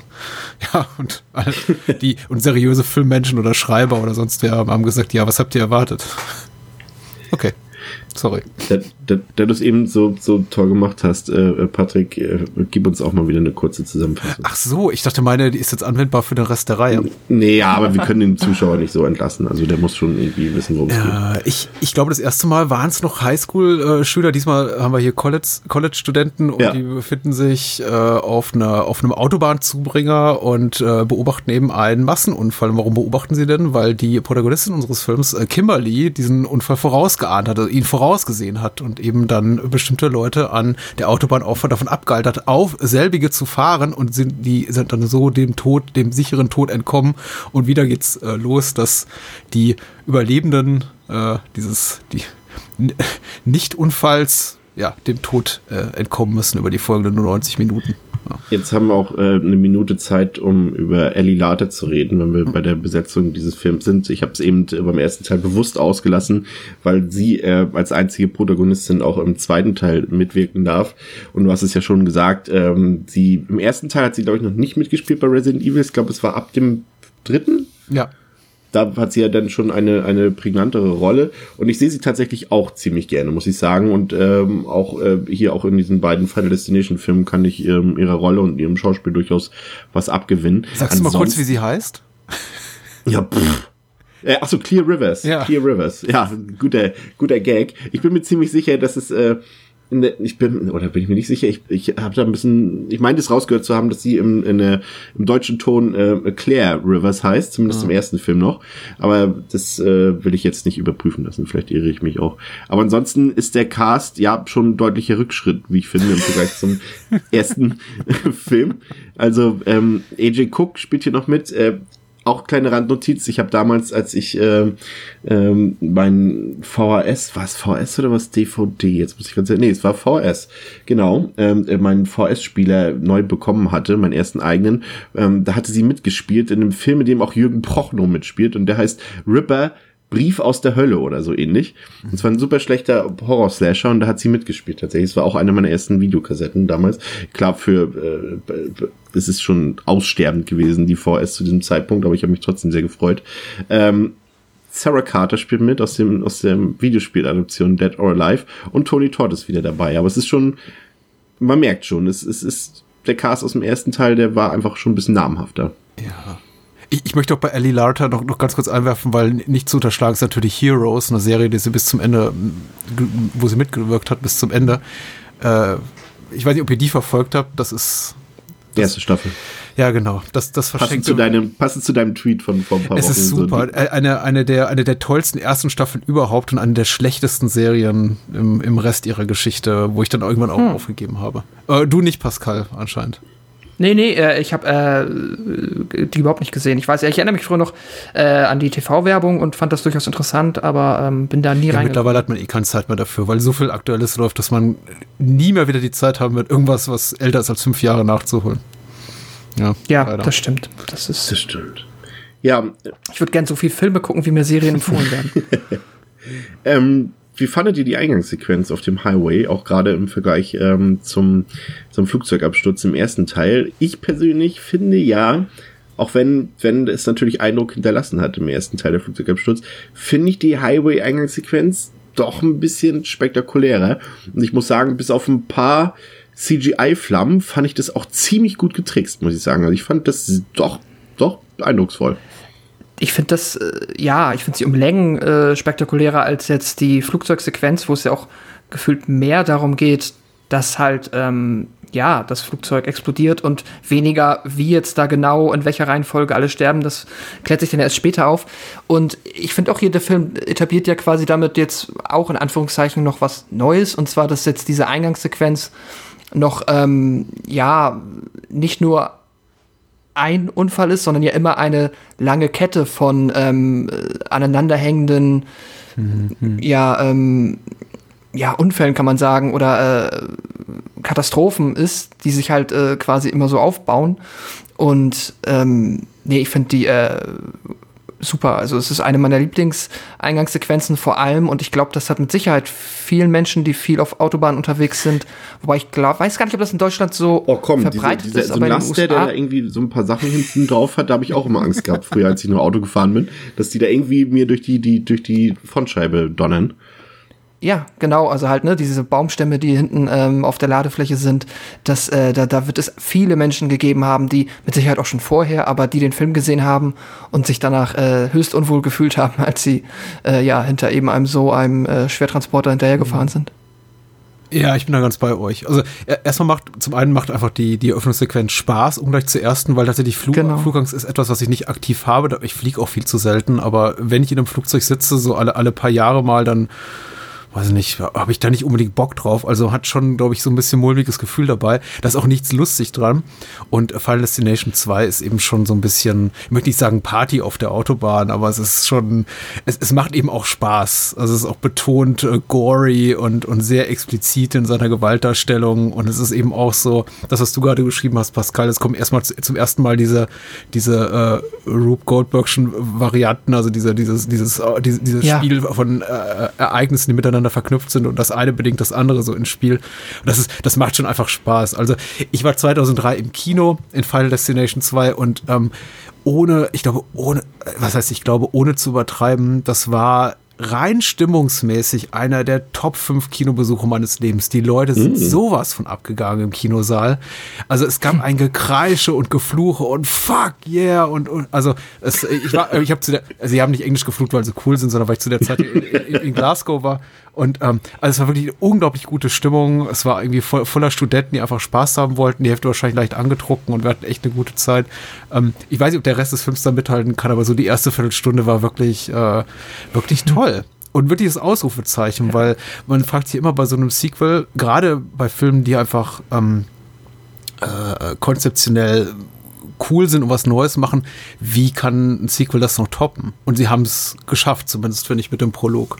Ja. Ja, und der, ähm, ja, die Reihe hat sich jetzt auch hier entschieden, dass man äh, an der einen oder anderen Stelle doch auch mal eine sehr, vielleicht krampfhaft, aber irgendwie eingebaute Oben-Oben-Szene äh, dem Film äh, durchaus zugute lassen kommen kann. Also die war so, ich habe wieder gedacht, hä? Ja, warum Ja, ich wollte sagen, also geschadet hat es noch keinem Film oder nur den wenigsten. Ich dachte, Nee, aber- eine Sekunde lang. Pascal redet über den Typ mit dem Nippelring. okay. Ach so, nee. nee, ich rede über das Motorrad. Nee, ist ja, ist ja schön, ist ja gleichberechtigt, der Film in der Hinsicht. Also. Das stimmt. Ich, ich mag's, ähm, Für jeden was ich dabei. mag's, dass, dass auch hier wieder dieses, dieses Foreshadowing, ich erwähne es einfach nochmal, weil ich das wirklich liebe. Es ist äh, überhaupt nicht subtil, aber ich mag's einfach, wie zum Beispiel, denn ähm, sie mit dem Auto an, an dem Auto vorbeifahren oder es überholen, wo der kleine Junge da sitzt und diese beiden LKWs miteinander zusammenstoßen lässt, diese Spielzeug-LKWs und sowas, das mag ich. Die, einfach diese, diese unsubtilen Andeutungen einfach schon, die so vieles vorwegnehmen immer. Das äh, mag ich sehr gerne. Ähm, der Film spielt ein Jahr später. Macht es Sinn? Ist es Zufall? Warum? Irgendwie versucht der Film ja immer so ein bisschen diese Teile miteinander zu verknüpfen. Hier versucht er es einfach nur durch so eine, so eine, äh, ja, so eine, eine Chronologie zu erschaffen. Ähm, später wird es dann auch hier, in, was das angeht, ein bisschen absurder. Ähm, ja, muss nicht sein, aber ist ja irgendwie schon ganz nett, ne? Dass man irgendwie da versucht, die irgendwie so ein bisschen in, eine, in ein System zu packen. Ich, ich glaube, er referenziert auch gleich zu Beginn den, den ersten Teil oder zumindest dieses Thema mit dem Grand Design of Death oder so. Da gibt's so, da läuft da nicht so eine Talkshow und, und irgendwie äh, Ja, ja. so Death has this Grand Design und erklärt so ein bisschen auch die Regeln für die Leute, die den ersten Teil vielleicht nicht gesehen haben. Genau. Ja. Ja, das ist so ein bisschen, ich denke auch mit der Chronologie der Ereignisse, also das ist ja lustig, weil die, die, die Serie auch später dann Bogen schlägt wieder ne, zurück. Aber ähm, ich finde schon ein bisschen interessant, also ich, ich mir fällt als Vergleich immer so ein bisschen äh, äh, 24 ein, die Serie damit äh, Kiefer Sutherland, die, die auch so chronologisch hin und her hüpfte und man irgendwie also sagte irgendwie die erste, die zweite Staffel spielt einen Monat nach der ersten und die dritte dann irgendwie fünf Jahre nach der zweiten und am Ende wusste man gar nicht mehr, in welchem Jahr man sich befindet. Und so ging es mir auch hier ein bisschen. Im fünften haben sie mich tatsächlich gekriegt mit dem Ende des fünften Teils. Also da war ich tatsächlich sogar überrascht, dass sie da wirklich dann in die Brücke zum ersten Teil schlagen. Aber ansonsten finde ich die Versuche, das miteinander zu verknüpfen, alles äh, in so einem Gesamtkorsett eher ein bisschen müßig. Aber naja gut, man, man kann ja drüber hinwegsehen. Ähm, was mir aufgefallen ist, ist, dass der Film noch weniger Handlung bietet und sich noch drastischer auf die Todessequenzen reduziert. Wahrscheinlich auch einfach, weil er hier schon weiß, äh, dass die Leute genau deswegen ins Kino gehen. Ja, ja, wahrscheinlich, weil auch jetzt schon halt viel mehr etabliert ist und man sich die Zeit nehmen kann und halt, ja, es ist so dieses, ne, was gut funktioniert, mehr davon und was jetzt vielleicht dem Film weniger hilft, bisschen reduzieren. Und hat für mich aber hier funktioniert. Also da, ähm, wenn wir nachher auf die Todessequenzen eingehen, da äh, sind ja noch mal, noch mal wesentlich ja, längere, elaboriertere Sequenzen bei. Äh, ja, aber hast du auf jeden Fall recht. Das ist teilweise äh, ja über zehn Minuten, ist- ne? so eine Todessequenz da. Ja, Ja, das Personal ist auch viel egaler, muss man einfach sagen. Also die sind auch, Ja. die, die sind bei allem sowas stimmt. von egal. Ich meine nicht, dass der erste jetzt wahnsinnig, äh, also sich darum bemüht hat, mir äh, Sean William Scott oder hier diesen Jock da näher zu bringen, aber die hatten schon auch noch alle was Mhm. zu sagen und die durften wenigstens noch einmal, bevor sie sterben, einfach auch nochmal ihren, ihren, ihren inneren Schmerz so richtig rauslassen. Und während Ja, hier, und- und hier gibt's halt- genau, hier Ich glaube, ein, Mutter und ein Kind. Problem ist, glaube ich, hier, dass äh, ja ähm, von unserer Hauptfigur ja trotzdem in der Eingangssequenz ein, ein, ein, ein, ne, ein Großteil der, der Freunde ja trotzdem stirbt. Und äh, man es ja dann wirklich so mit, mit wenig, zu, also mit unzusammenhängenden Leuten zu tun hat, während äh, im ersten Teil ja, Ja. die Leute alle noch in eine Schulklasse gingen, sind es ja hier irgendwie, da ist der Polizist, da ist die, die Mutter mit ihrem Kind, die fünf Autos weiter hinten äh, gest- angestanden hat und so weiter, die haben ja im, in dem Sinne nichts miteinander zu tun und deswegen fällt, glaube ich, hier das Mitfiebern deutlich schwerer als beim ersten ja, Teil. absolut. Das stimmt. Ähm, ja, ich meine, wir müssen uns nicht äh, länger aufhalten als notwendig. Äh, was hat euch. Man könnte noch kurz über den, äh, also diese Verknüpfung, wenn man Ja, noch mal ganz kurz darauf eingehen will, das ähm, fand ich hat mich jetzt, also ich glaube, als ich den zum ersten Mal oder auch die ersten Male gesehen habe, hat es mich nicht so sehr gestört. Diesmal fand ich es ein bisschen lästig und auch schon, also es gibt dann ja dieses, dass sie sich halt, äh, ich meine, die Filme haben nicht viel Geschichte und dann wollen sie einem was erzählen und dann finde ich es halt jetzt in dem Fall wirklich ein bisschen bekloppt, dass dann halt äh, die äh, Clear Rivers dann äh, sich dazu entschieden hat, halt äh, ja, sich selbst da ins, äh, ins da Mental Institute, in die, äh, ja, ich sag mal, Irrenanstalt oder wie auch immer ähm, einweisen zu lassen und dann dort aber halt auch dann dieses sehr kitsch, oder kitschige ist falsch, aber ähm, ja, dass sie da dann sogar noch dieses Klischee mit den Zeitungsartikeln Ja. an der Wand und dann irgendwie alles mit Fäden oder so verbunden. Ich habe mich auch dann gefragt, ab wann ist das eigentlich so doof geworden, dass man sich das mittlerweile auch schenkt, weil es ist so, ja gut, sie ist halt verrückt geworden darüber und jetzt sitzt sie da und Stell dir mal vor, die Zeitungsartikel wären in Flammen aufgegangen. ja, das ist es. Ich meine, der Tod ist doch so diffizil in diesem Film oder so ähm, so einfallsreich. Also ich, wir haben uns alle schon mal an einem Blatt Papier geschnitten, würde ich sagen. Ah, es- yeah, everything is connected. Ich meine, Ja. Inarito So ein macht die Filme bis durch heute. Zeitung. Ja. Ähm, das ist übrigens das, das, ähm, äh, die Klinik ähm, aus Halloween Resurrection. Ich wollte nur jetzt noch so einen Fact droppen, weil, weil mir ist es eingefallen, weil ich äh, tatsächlich auch gelesen habe, dass die äh, diese Clears Hü- Hütte aus dem ersten Teil, nämlich äh, also vom Showdown die Hütte, ähm, auch die Hütte aus Lake Placid ist. Ja. Jetzt Ah, könnt ihr mal, okay. der Fachmann staunt, nee, der Fachmann nacht und der Laie staunt. ähm, was hat euch besser gefallen am zweiten Teil als am ersten und was hat euch weniger gut gefallen? Patrick ist jetzt dran. Ja. M- mehr Spaß, tatsächlich mehr Unbeschwertheit, was ich jetzt gerade gerade ganz gut gebrauchen kann. In den letzten Wochen waren es nicht irgendwie eben einfach, also einfach ein bisschen gute Ablenkung, Entertainment. Äh, weniger gut gefallen, ganz eindeutig die, die, äh, die Figuren. Die sind einfach uninteressant, muss ich ganz sagen. Und der, der Versuch, denen auch ein bisschen auch emotionales Gewicht zu geben, wie eben bei Clear Rivers, ähm, scheitern für mich eben an ihrer Durchschaubarkeit. Das, was Pascal eben so schon, schon beschrieben hatte mit der, mit der Klapse und den, den Zeitungsausschnitten an der Wand. Und es ist so ein bisschen, ja, soll dem auch ein bisschen Tiefe und Schwere und Dramatik, also Gewicht einfach auch geben. Und das, das schafft der Film einfach nicht. Der Film ist dann am besten, wenn er einfach nur Spaß machen will. Und ähm, das hat für mich dann eben weniger gut funktioniert. Aber wie gesagt, also rein, rein vom Entertainment Value her ist der ganz, ganz weit oben in der Reihe für mich.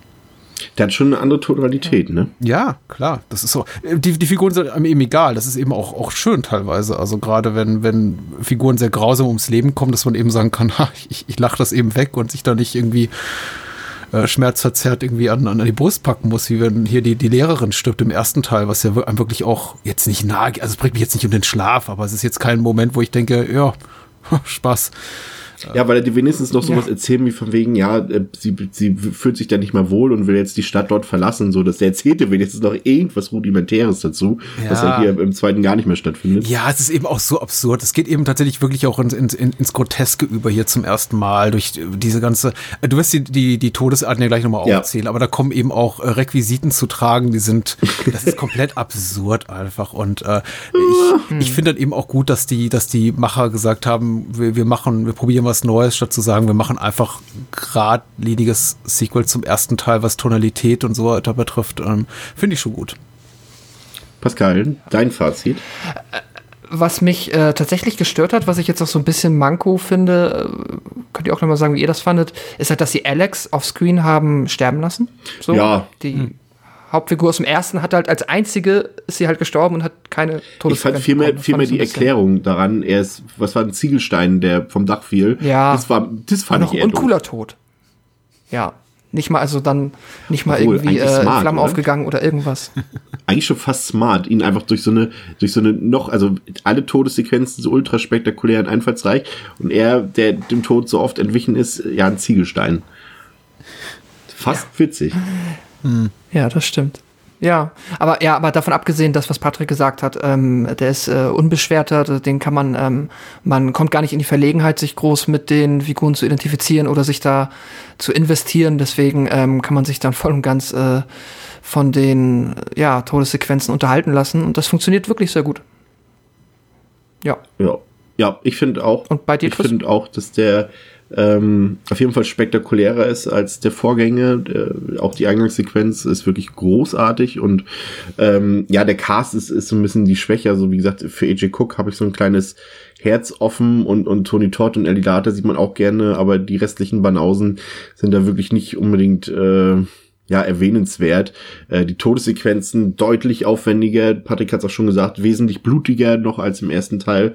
Ähm, und, und dieses ewige Hinauszögern und Teasern des letztlichen Ablebens macht sehr viel Spaß, ähm, auch wenn das Konzept natürlich schon irgendwie auch schnell durchschaubar ist. Ähm, das, ähm, dass der eigentliche Tod, das wird hier, ist gerade in diesem zweiten Teil so, so explizit auch erwähnenswert, dass der eigentliche Tod mit dem aufgebauten Setting relativ wenig am Hut hat dann, wie wir auch gleich bei meiner, bei meiner, bei meinem Resümee über die Todesarten noch feststellen werden. Ähm, und das Ganze hat halt noch weniger Horror-Appeal als, als der, der erste Teil. Ähm, und so ein bisschen, ja, ihm fehlt so ein bisschen der Charme. Ich fand auch den ersten Teil zwar, äh, wie gesagt, der, der ist nicht so gut getrickst gewesen wie der zweite, aber ich fand ihn audiovisuell einfach, äh, was vielleicht auch ein bisschen, ein bisschen mit der Tonalität zusammenhängt, einfach äh, ein bisschen düsterer und einfach ein bisschen, der hatte ein bisschen mehr Charme für mich noch, aber auf jeden Fall ein ordentliches Sequel und äh, bei mir sind's hier drei von fünf Sterne. Pascal, bei dir? Ich habe dem auch dreieinhalb von fünf Sterne gegeben, wie dem ersten tatsächlich. Dreieinhalb, dreieinhalb mit Sternchen. Äh, nee, mit, mit Ah, Herzchen, also mit bei- Herzchen. Bei mir geht's früher bergab als bei euch. ähm, der beste Tod des Films. Ich fasse zusammen, neben der eingangs erwähnten Autobahnsequenz gibt es den ähm, ja durchaus spektakulären Tod äh, des, äh, des jungen äh, Mannes, ein junger Mann nicht, äh, des Sohnes von der einen Frau. Auf. Also ich glaube, der einzige, äh, die einzigen Charakternamen, die wir hier bis zum Ende haben, sind Alex und äh, Clear Rivers. Sonst hat sich glaube ich Mr. niemand Nipple Piercing meinst du, ja. Ja. Tim heißt Ja, der Tim, Junge. ich danke. habe tatsächlich Äh, Tim- eine Liste mit Tim geht mit seiner Mutter zum Zahnarzt. Ach, das. Und Ja. wird dann behandelt auf dem Zahnarztstuhl und es wird sehr viel geteasert, es wird mit Lachgas gespielt, es wird mit Wasser gespielt, mit Strom. Dann wird immer wieder diese Scheibe ähm, dort äh, ganz, äh, ganz am Anfang der Szene so ein bisschen angeteasert. Es gibt Tauben, die gegen die, gegen die Glasscheiben fliegen. Es gibt den ominösen Plastikfisch, den Patrick wahrscheinlich eben schon meinte mit seltsamen Requisiten. Ähm, die, die, dieser Plastikfisch, der von der Decke fällt in den Mund des Patienten. Ähm, und dann geht der Zahnarztbesuch eigentlich glimpflich ähm, vonstatten und äh, der Junge kriegt einfach diese anfangs angeteaste Glasscheibe aus vielen Metern Höhe ähm, auf seinen Kopf und er zerplatzt dann. Ähm, nächste Todessequenz ist eine Fahrstuhlköpfung, relativ unspektakulär. Dann gibt's den, diesen, diesen langen Autounfall, ähm, wo dann ähm, die eine unserer Figuren im Auto festklemmt und mit der Kettensäge befreit werden muss, dadurch ein Airbag losgelöst wird, der dann dafür sorgt, dass ein Rohr, was vorher im Auto gesteckt hat, sich durch den Kopf unserer Protagonistin bohrt. Nächster Tod. Ähm, folgt direkt, da wird einfach jemand auch durch irgend so ein, so ein, so ein losfliegendes Teil äh, in der Mitte seines Körpers zerteilt, samt herausplatzende Organe. Dann, Durch den Zaun, äh, durch Ja, diesen äh, Ja. Staffeldraht. genau, dann ähm, Tod 6 und 7 in einer Sequenz, äh, Eugene und Clear, die bei einer Explosion im Krankenhaus sterben, was ja dann sich nur als war es hier in diesem Fall schon eine Vision? Die, oder waren die wirklich tot? Ich komme da manchmal ein bisschen durcheinander. Sie sterben nicht, ne? Das, Doch, die sind, die sind ja, gestorben. okay. Okay, da, also sie sterben im Krankenhaus bei einer in Anführungszeichen harmlosen Explosi Explosion und dann in der ähm, in der in der Abschlusssequenz äh, stirbt ein kleiner Junge bei der Explosion eines Grills. Eure Favoriten, Pascal. Äh, Glasscheibe, eindeutig. Äh, einfach halt für die komplette Sequenz und für den Special Effekt. Der ist, ich habe die auch äh, dann mal Frame für Frame abspulen lassen. Das ist ein bisschen unfreiwillig komisch, weil im Hintergrund Leute stehen, die halt null Regung zeigen. So, das ist denen relativ egal, wenn man da mal ganz genau drauf achtet. Ähm, aber das ist äh, verdammt gut getrickst. Also das sieht nicht blöd aus. Sogar wenn man sich Frame für Frame anguckt. Ich bin mir jetzt nicht sicher, ob ich ob ich es überhört habe, weil ich reingeplappert habe oder ob du es tatsächlich vergessen hast. Äh, den Tod durch Feuerleiter. Äh, Da, den hat, äh, das war der Genau, erste Tod der erste gewesen, ja. Tod, genau. Den habe ich tatsächlich vergessen. Ja, der- der der Typ, ist der sogar sich- witzig. Ja, ja, der, der sich Essen zubereitet und irgendwie alle, alles, alles geht, alles läuft wirklich beschissen, bis sein ganzes, bis seine ganze Bude explodiert, in Flammen steht und man denkt, okay, das war's jetzt, er kommt nochmal davon und dann zack, äh, Feuerleiter ins Auge. Hey, komm, er wirft vorher die Pfa er wirft vorher die Nudeln aus der Pfanne, aus dem Fenster. Denkst du, der macht es zufällig? Nein, natürlich stirbt er dran, Nein, ist doch klar. Ähm, ich, äh, ich, ich bin dabei, Pascal. Das ist ein super Splatter-Effekt. Ich liebe sowieso oldschool platzende äh, Körper. Äh, Finde find ich super. Äh, in, insofern fand ich auch das im Prolog ganz toll. Die zählen ja irgendwie leider nicht rein, glaube ich, hier in unsere Top-Auswahl. Nee, Aber der, äh, der Moment, in dem hier der, der Oberkörper des, des äh, Cops von diesem fallenden Baumstamm über den, über den Kofferraum gesplattert wird, Ja. die, das ist einfach auch so. Das ist auch nur eine Sekunde in diesem wirklich, äh, in diesem 90-minütigen Film, aber die, die fand ich auch Bombe. Und also tatsächlich immer, wenn, wenn das Körper zerlegt auf die, auf die altmodische Art und Weise, also mit praktischen Effekten, dann, dann bin ich ganz, Ja. ganz dabei, mit ganzem Herzen. Also, ja, Glasplatte. Das ist auch, ich, der- Glasplatte der Teil, all the der- way. Das ist auch, glaube ich, der Teil, der wirklich am meisten Körper zum Zerplatzen oder zum Zerteilen bringt. Ne? Also muss man wirklich sagen, ich finde auch, dass das Blut irgendwie, naja, nee, jetzt darf ich nichts Falsches sagen, ähm, sehr schön ist. Einfach, es sieht einfach gut aus, weil das Blut irgendwie eine schöne Farbe hat. Also ich weiß jetzt nicht, wie ich es anders beschreiben soll, aber weil, weil die Todes, der, die eigentliche, der eigentliche Todesmoment auch einfach immer sehr kurz dargestellt wird und dadurch einfach so ein, so ein besonderer Impact entsteht. Ich kann es nicht anders beschreiben. Ähm, mein Lieblingstod, und da sind wir uns jetzt tatsächlich im Gegensatz zum ersten Teil alle einig, ist auch der Zahnarztbesuch mit ähm, anschließendem zerplatzenden Körper durch Glasscheibe. Also das, ich glaube, da kann man auch gar keine andere Meinung zu haben. Obwohl ich muss sagen, die Grillexplosion am Ende auch nicht so schlecht ist. Ja. Das stimmt. Und obwohl, und ja, auch Rohr im Kopf nach Airbag-Auslösung. Es ist war auch so vorhersehbar, ne? Das war so ein bisschen. Ja. Ja, stimmt. Also ja, dass der noch überraschend kommt, äh, kommt ja noch dazu bei der Glasscheibe. Also da sind wir uns einig. Ähm, Teil 3, Ja. 2006, Final Destination 3. Ähm, James Jetzt hast, Wong. jetzt hast du da eine prominente Hauptdarstellerin. Ja, ja, tatsächlich. James Wong durfte hier wieder Regie führen. Ähm, da interessiert mich mal, weil auch mit David R. Ellis, äh, weiß nicht, hat da irgendjemand von euch was gelesen, wie es da irgendwie zustande kam, dass zwei Regisseure zwei Filme, aber jeweils nicht hintereinander drehen durften? Ich stelle das mal schon mal in den Raum für später, falls da jemand von euch was hat. Das würde mich nämlich interessieren. Ähm, Durchschnittliche Letterbox-Wertung 2,7 von 5, IMDb 5,8 von 10 und der Film ist ab 18 Jahren freigegeben. Und ja, äh, kommen wir direkt zur Besetzung. Äh, Marie, Marie Elizabeth Winstead, die ich ja äh, tatsächlich wirklich sehr toll finde und wirklich hier, zu diesem Zeitpunkt war sie ja noch nicht wirklich eine äh, prominente ähm, Besetzung. Äh, ja, erst in der Folge durch Filme wie Scott Pilgrim, 10 Cloverfield Lane oder als Tochter von John McLean in den ähm, zwei die, in den zwei besten Die Hard Sequels, ähm, aktuell im Kino zu sehen in Birds of Prey und sie hatte ja auch die Hauptrolle im The Thing Re-Remake, oder? Ja, hatte sie, doch, ja, genau. Äh, ja, ansonsten ist der Cast eigentlich nicht groß erwähnenswert.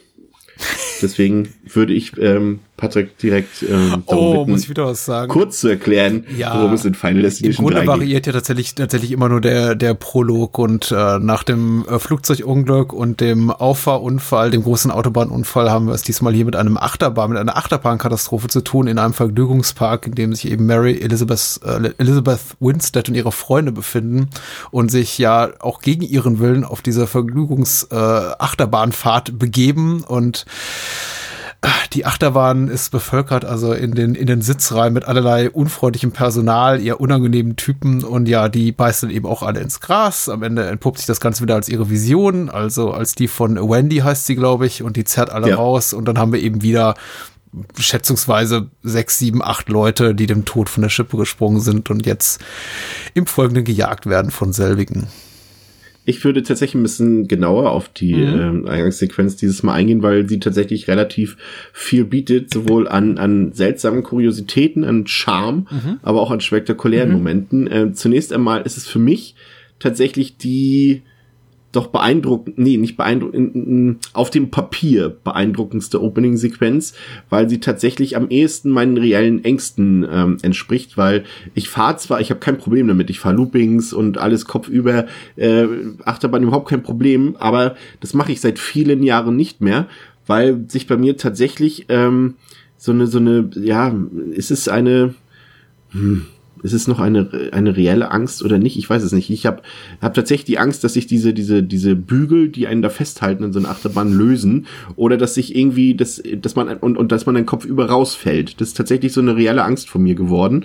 Und deswegen fahre ich bei so Dingen nicht mehr mit, weil ich einfach nicht, ähm, nicht lebensmüde genug bin, um, um, um dass ich das irgendwie noch meinem, meinem Kopf und meinem Körper antun würde. So sehr das mir auch Spaß gemacht hat früher, aber ich fahre da nicht mehr mit bei so Sachen, muss ich ganz ehrlich sagen. Und dann hast du Leute bei, äh, Patrick hat es schon angedeutet, sehr unangenehme Szenen. Ähm, ich war mir noch nicht mal sicher, ob dem Film damals wirklich so klar war, ähm, wie diese Szenen heute wirken, mit diesem übergriffigen Dude da, der da Panty-Shots macht und alles mögliche. Och ja, das ja. ist super unangenehm und ich weiß wirklich nicht, ob der damals noch gecastet wurde oder diese Figur geschrieben wurde, äh, damit die Leute im Kino lachen können. Heute ist es äh, sehr unangenehm einfach Ja, auch ja, ähm, durch die Sachen, die sich in den letzten Jahren dann auch wirklich ähm, ähm, auch auf kultureller Ebene ergeben haben. Dann hast du noch ein Relikt seiner damaligen Zeit, die die Emos sind dabei und ich finde, der Film hat sehr viel unfreiwilligen Humor, auch vielleicht auch absichtlich. Ich erinnere mich an den Einsatz, da sind ja unsere beiden ähm, etwas oberflächlich porträtierten Damen dort, die etwas viel Zeit, ähm, schon mal Teaser auf später im, im Solarium verbracht haben. Und, und das sind so Sätze bei, die dort fallen. Ich habe es jetzt wirklich nicht verstanden, diesen Satz. Äh, Ich weiß nicht mal, welche Figur das zu welche sagt, aber es fällt auf jeden Fall der Satz irgendwie, scheiße Mann, äh, nee, irgendjemand sagt, ich möchte jetzt aussteigen und irgendjemand sagt, nein, scheiße, ich gehe bald nach Berkeley, es ist vielleicht die letzte Gelegenheit. Ja, zu was, um Achterbahn zu fahren? Es wird, es wird, Warst du schon mal in Berkeley? Gibt es Dachtabahn? ja, aber wirklich, also die allerletzte Gelegenheit im, im Leben Achterbahn zu fahren. Gut, war es auch für die Person, aber, aber mal ernsthaft, also diese Dialoge sind wirklich äh, ähm, großartig. Aber so fantastisch diese Idee auch klingt, die Umsetzung der Achterbahnsequenz ist für mich eher mittelmäßig. Also es ist zu viel CGI, es ist relativ schlecht getrickst, finde ich. Und äh, ja, ich hätte es mir die Tode dort in, in dieser Achterbahn auch spektakulärer vorgestellt, weil sie doch eigentlich relativ simpel sind.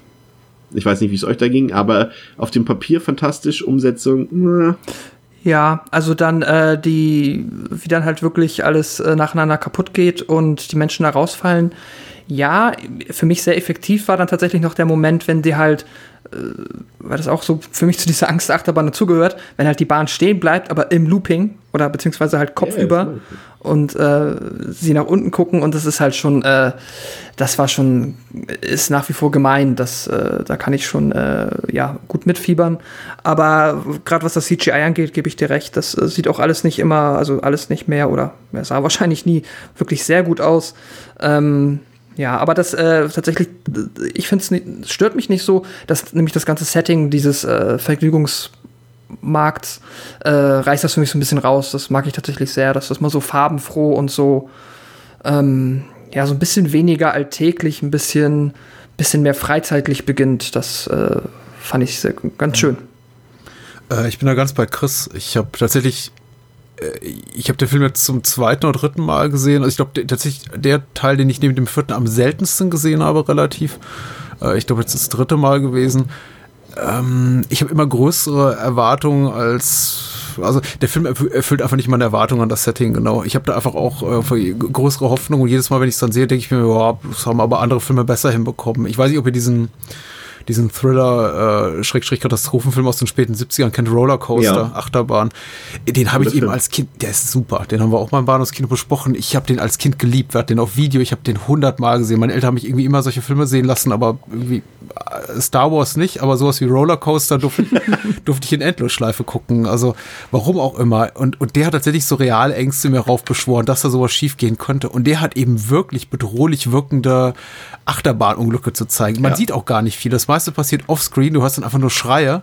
Aber das ist so viel wirkungsvoller als das, was hier passiert, eben weil es nicht besonders getrickst ist. Und die Tricks, die wir sehen, die gehen eben relativ schnell vorbei. Und du siehst dann eben halt Körper gegen gegen Schienen schmettern, aber das ist eben alles in Bruchteilen von Sekunden vorbei, nicht so toll getrickst. Ähm, der Spannungsaufbau konnte auch besser sein. Ich bin ja tatsächlich auch so ein bisschen enttäuscht. Absolut bei dir, absolut bei euch. Konzeptionell super, in der Umsetzung, ja, geht so. Ähm, aber ja, ja pff, auch nicht schlecht, möchte ich mal sagen. Ich habe ein paar Probleme tatsächlich mit äh, Wendy gehabt als Hauptfigur, die mir am Anfang nicht sonderlich sympathisch war.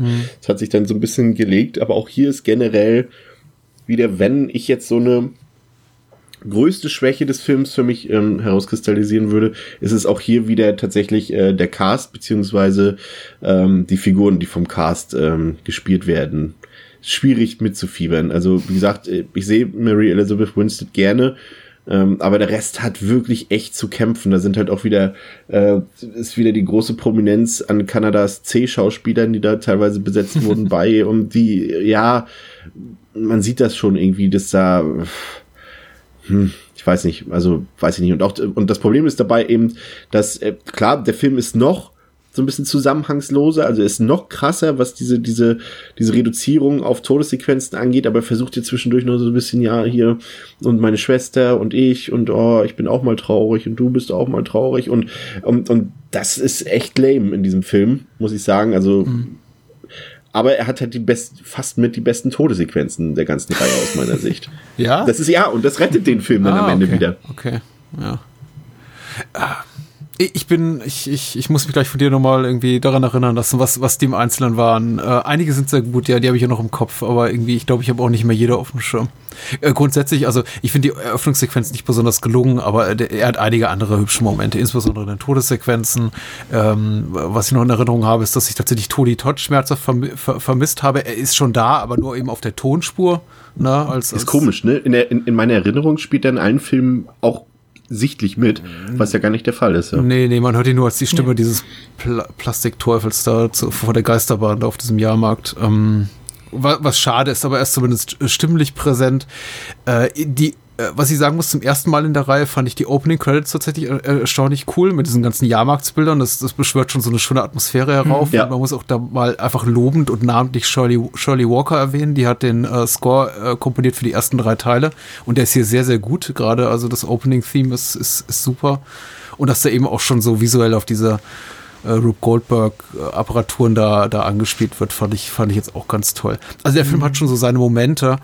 Aber ich be befürchte, neben Teil 4, also Teil 3 und 4 sind die Teil der Reihe, über die ich relativ am wenigsten äh, für die ich am wenigsten Euphorie entwickeln kann. Mhm. Ich mag tatsächlich hier noch, ähm, was ich nochmal hervorheben will, die Idee mit den Fotos.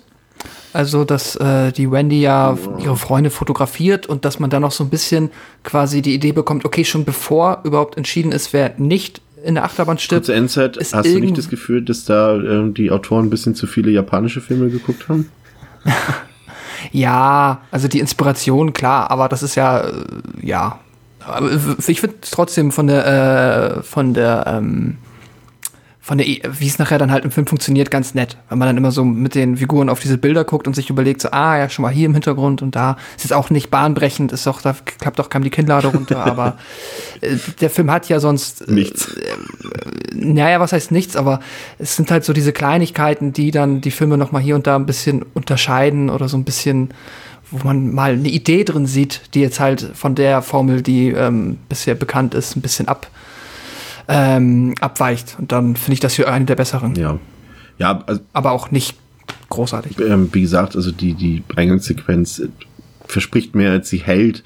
Und ähm, da waren die anderen auf jeden Fall deutlich, deutlich aufregender und spektakulärer. Cast eher schwach für mich, Story auch schwach, ähm, aber die Todessequenzen, die machen mir wirklich äh, dazu gleich ja noch ein bisschen mehr, ähm, sehr viel Spaß und haben mich dann doch irgendwie wach gehalten und sie sind auch noch, noch mal ein bisschen brutaler, ist jetzt so mein subjektiver Eindruck gewesen. Ähm, und so, also man kann ihn auch problemlos mitgucken, aber er hat irgendwie, ja, ich habe es beim zweiten Teil so ein bisschen als, als weniger Charme als im ersten. Dieser hat hier halt noch weniger Charme. Ähm, ansonsten hat er irgendwie doch dieselben Zutaten, aber irgendwie merkt man einfach, dass der Film nicht mehr so gut ist wie die beiden Vorgänger. Aber äh, die Todessequenzen, äh, auf die freue ich mich gleich. Aber noch kurz meine Wertung. Drei von fünf Sternen trotzdem noch, aufgrund dieser Todessequenzen bei euch. Ich habe dem auch drei gegeben. ja, ja ähm, neben der Achterbahnsequenz gibt es ähm, die Verbrennung im Solarium. Ihr erinnert euch? Ashley und Ashlyn. Ja, ja. ja genau. Dann ähm, als äh, zweites, ähm, irgendwas war da mit einem Fast-Food-Restaurant oder vielleicht war es sogar McDonalds, ich weiß nicht genau. Und dann gibt es so einen so einen Auffahrunfall ja. und jemand wird von irgendeinem, ist es ein Motor? Ja. Ich glaube vom Motor schön äh, bekommt eine Kopfrasur. Mhm. Ähm, dann der Perverse mit der Kamera, genau. ja. dann ähm, das Fitnessstudio Ich bin, mir gerade nicht Mhm. mehr genau, bin mir nicht mehr sicher, was da passiert. Ich habe mir aufgeschrieben, Kopf, Matsch und vorher ist irgendwas Ja. mit einem Bär und einem Säbel. Ja, ja, es fallen Säbel von der Kannst Wand und irgendwie so, ein- so, so ein Draht, ein Tragender wird durch, durchtrennt und dann kriegt er die, die, die zwei Gewichte, die er da hoch, hochstemmt, äh, die zer Genau. zer zerschmettern seinen Kopf. Ja, sehr gut. Dann ähm, d- die Baumarktsequenz mit der Nagelpistole ins Gesicht. ähm, dann ist da schon die 300-Jahr-Feier, also der, der Showdown. Dort gibt's das Aufspießen der Freundin von der Schwester. Habe ich mir aufgesch aufgeschrieben, also es ist relativ äh, banal. Dann stirbt Ian durch das McKinley-Schild. Ähm, und im Abklapp gibt's dann noch ähm, die, die äh, zweite große Sequenz, ähm, das U-Bahn-Unglück könnt ihr jetzt euch überlegen, ob das noch mit dazu zählt, aber ich würde sagen eher nicht, weil wir die Achterbahnsequenz ja auch außer Acht lassen. Ähm, Hattet ihr auch, hattet ihr auch wüste, wüste Speed-Flashbacks bei, bei dem Ende mit der, mit der U-Bahn? Ja, ja, Ja, das stimmt. Das war auch, auch, auch das, das ist dann wieder so ein Ding, das, da muss ich sagen, das sind so Sachen, die regen mich dann doch schon auf so ein bisschen beim Gucken. Ich denke so, oh komm, jetzt sitzt der da auch noch in der U-Bahn drin, so, so zufällig. Und das ist dann, geht mir dann doch ein bisschen zu weit äh, mit, mit Ah, das war ja auch im ersten Teil schon immer so, dass die haben sich überall in der Stadt auf einmal so, hey, und Ja. dann kommt äh, John Williams kommt mit dem Fahrrad vorbei und die beiden sind auch gerade da. ja, Das ist, schon ein bisschen. ähm, beim ersten habe ich es irgendwie noch verziehen. Aber hier sind sie ja, glaube ich, in New York, wenn ich mich nicht irre. Und da ist es dann doch schon ein bisschen sehr zufällig. Aber das was ist da Grand passiert. Design, das ist äh, hier Schicksal. das Schicksal. Oh- ja. Ohne, ohne das Konzept des Schicksals funktionieren ja die Filme nicht. Also deswegen. Schicksal aller Orten. Entschuldigung, ich habe dich unterbrochen. Du bist ganz schön im Verteidigungsmodus, Patrick. Dein Lieblingstod, Patrick. Ich glaube, die Nagelpistole.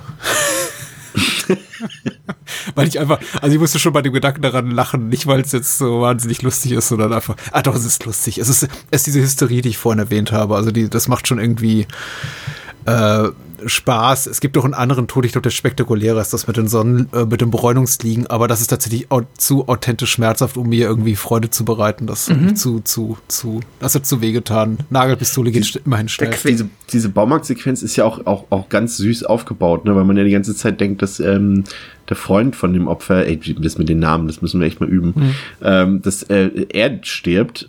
Also Ian, genau, Ian ist ja sein Name. Jetzt Ja. habe ich's.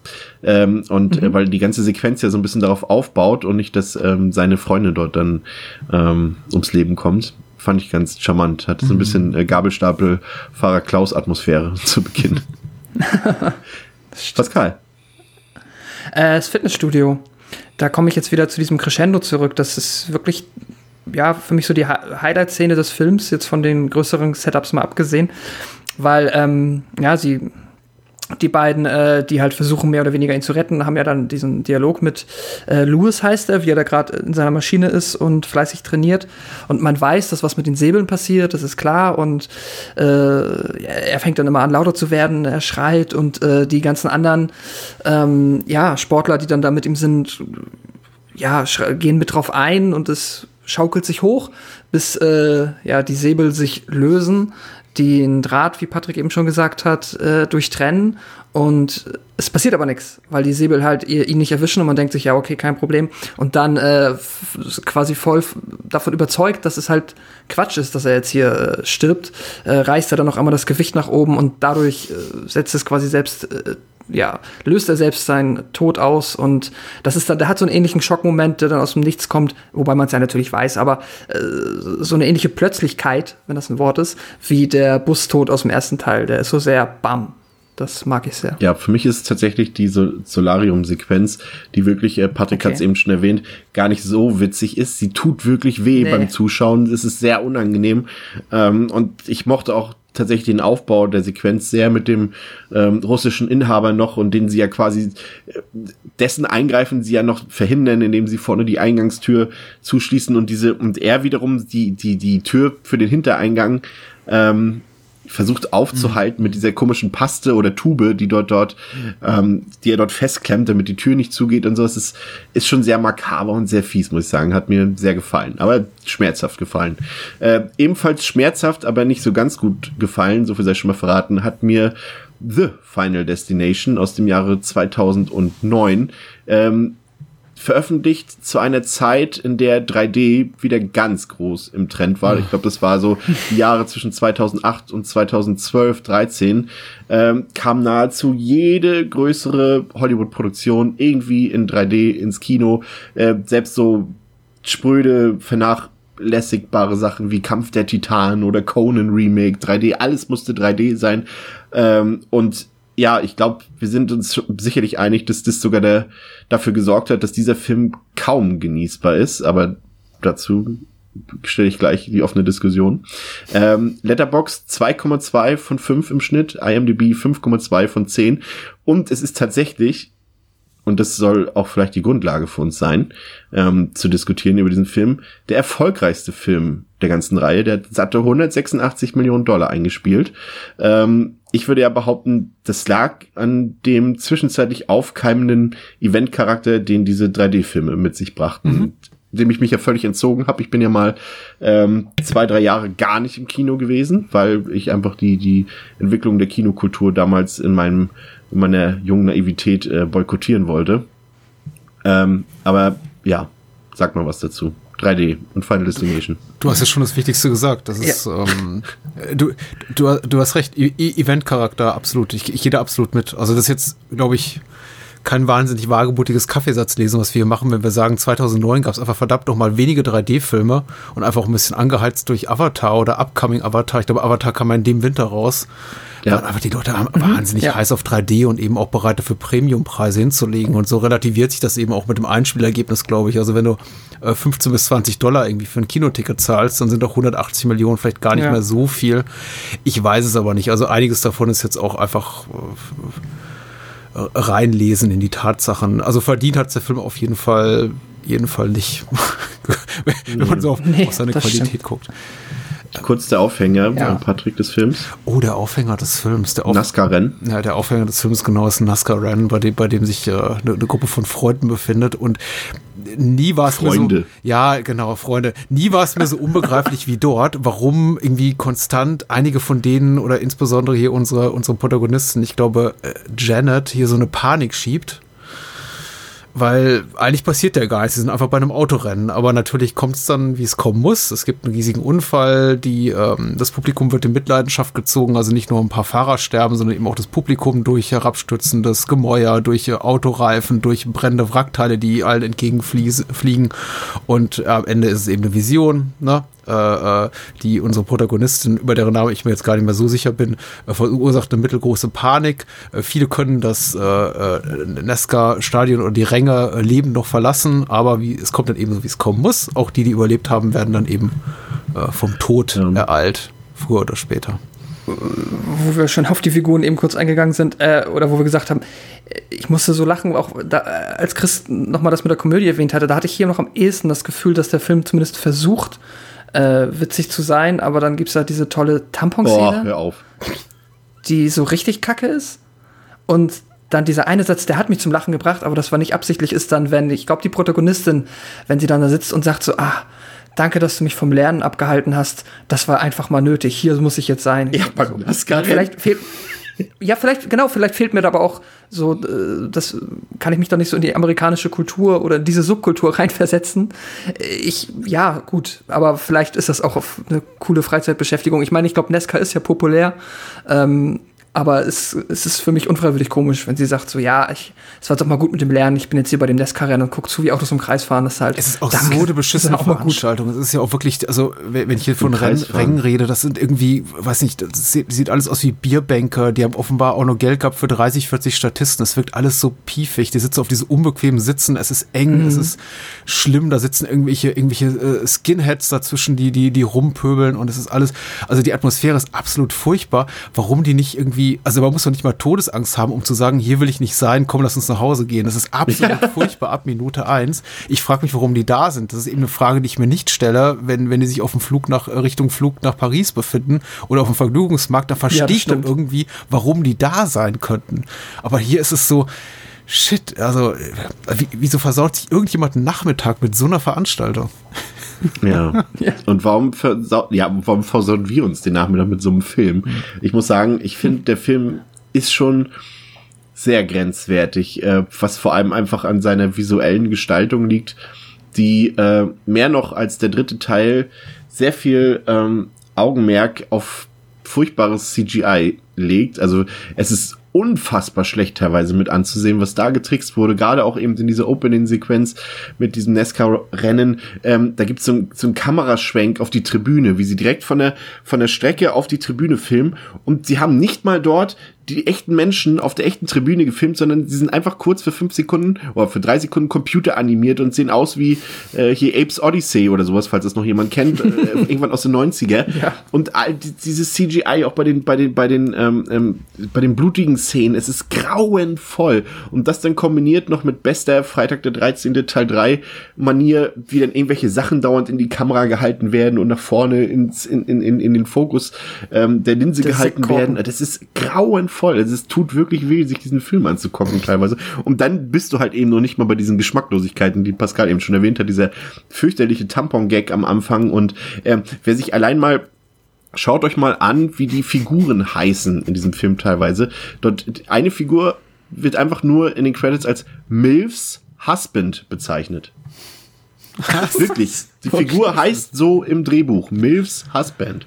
Und äh, das, Ich weiß, wen du meinst. Das war, die heißt Samantha. Ja, aber also so die hat auch einen Namen tatsächlich.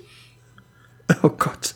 Und das, das ist dann ja halt auch die Geschmacklosigkeit, wenn sie dann stirbt, sagen sie dann nicht auch, ach, wir haben eine gute verloren oder so. ja, es, Ah. ist, es ist wirklich furchtbar. Oh, der, der, Wie- der, wie der, der, der, der Neonazi heißt, hat auch gar keinen Namen. Der heißt einfach nur Nee, Racist. der ist Racist. Und, der, und, Ja. und seine Frau, die Anfang stirbt, ist Racist's Wife. Ja, es ist, es ist, Aber sie, sie sprechen ihn ja aber auch die ganze Zeit an. Mit, ach, der Rassist, ja, und dann war noch der Rassist. Und das ist halt auch, da ist, damit ist er aber auch fertig charakterisiert. Ja, das nee, auch das war ja schon, als das Hakenkreuz auf seinem Oberarm kurz äh, zu, zu sehen war. Es ist äh, wirklich, also die Kombination aus diesen Figuren, äh, dem CGI und dem 3D-Effekt, oh, Ist- und ist die Rebecca die- Schauspieler. Ist dir nicht Rebecca Newman positiv aufgefallen? Die spielt Hottie. Wow. Es ist, es ist unfassbar, was, was, was hier dem Zuschauer zugemutet wird oder wie wenig dem Zuschauer hier zugemutet wird. Das trifft es wahrscheinlich eher. Ähm, ja, auch der ganze Cast ist es mit Abstand die lahmste Besetzung aller Teile. Also da ist nicht eine Figur, nicht ein Gesicht mit Wiedererkennungswert dabei.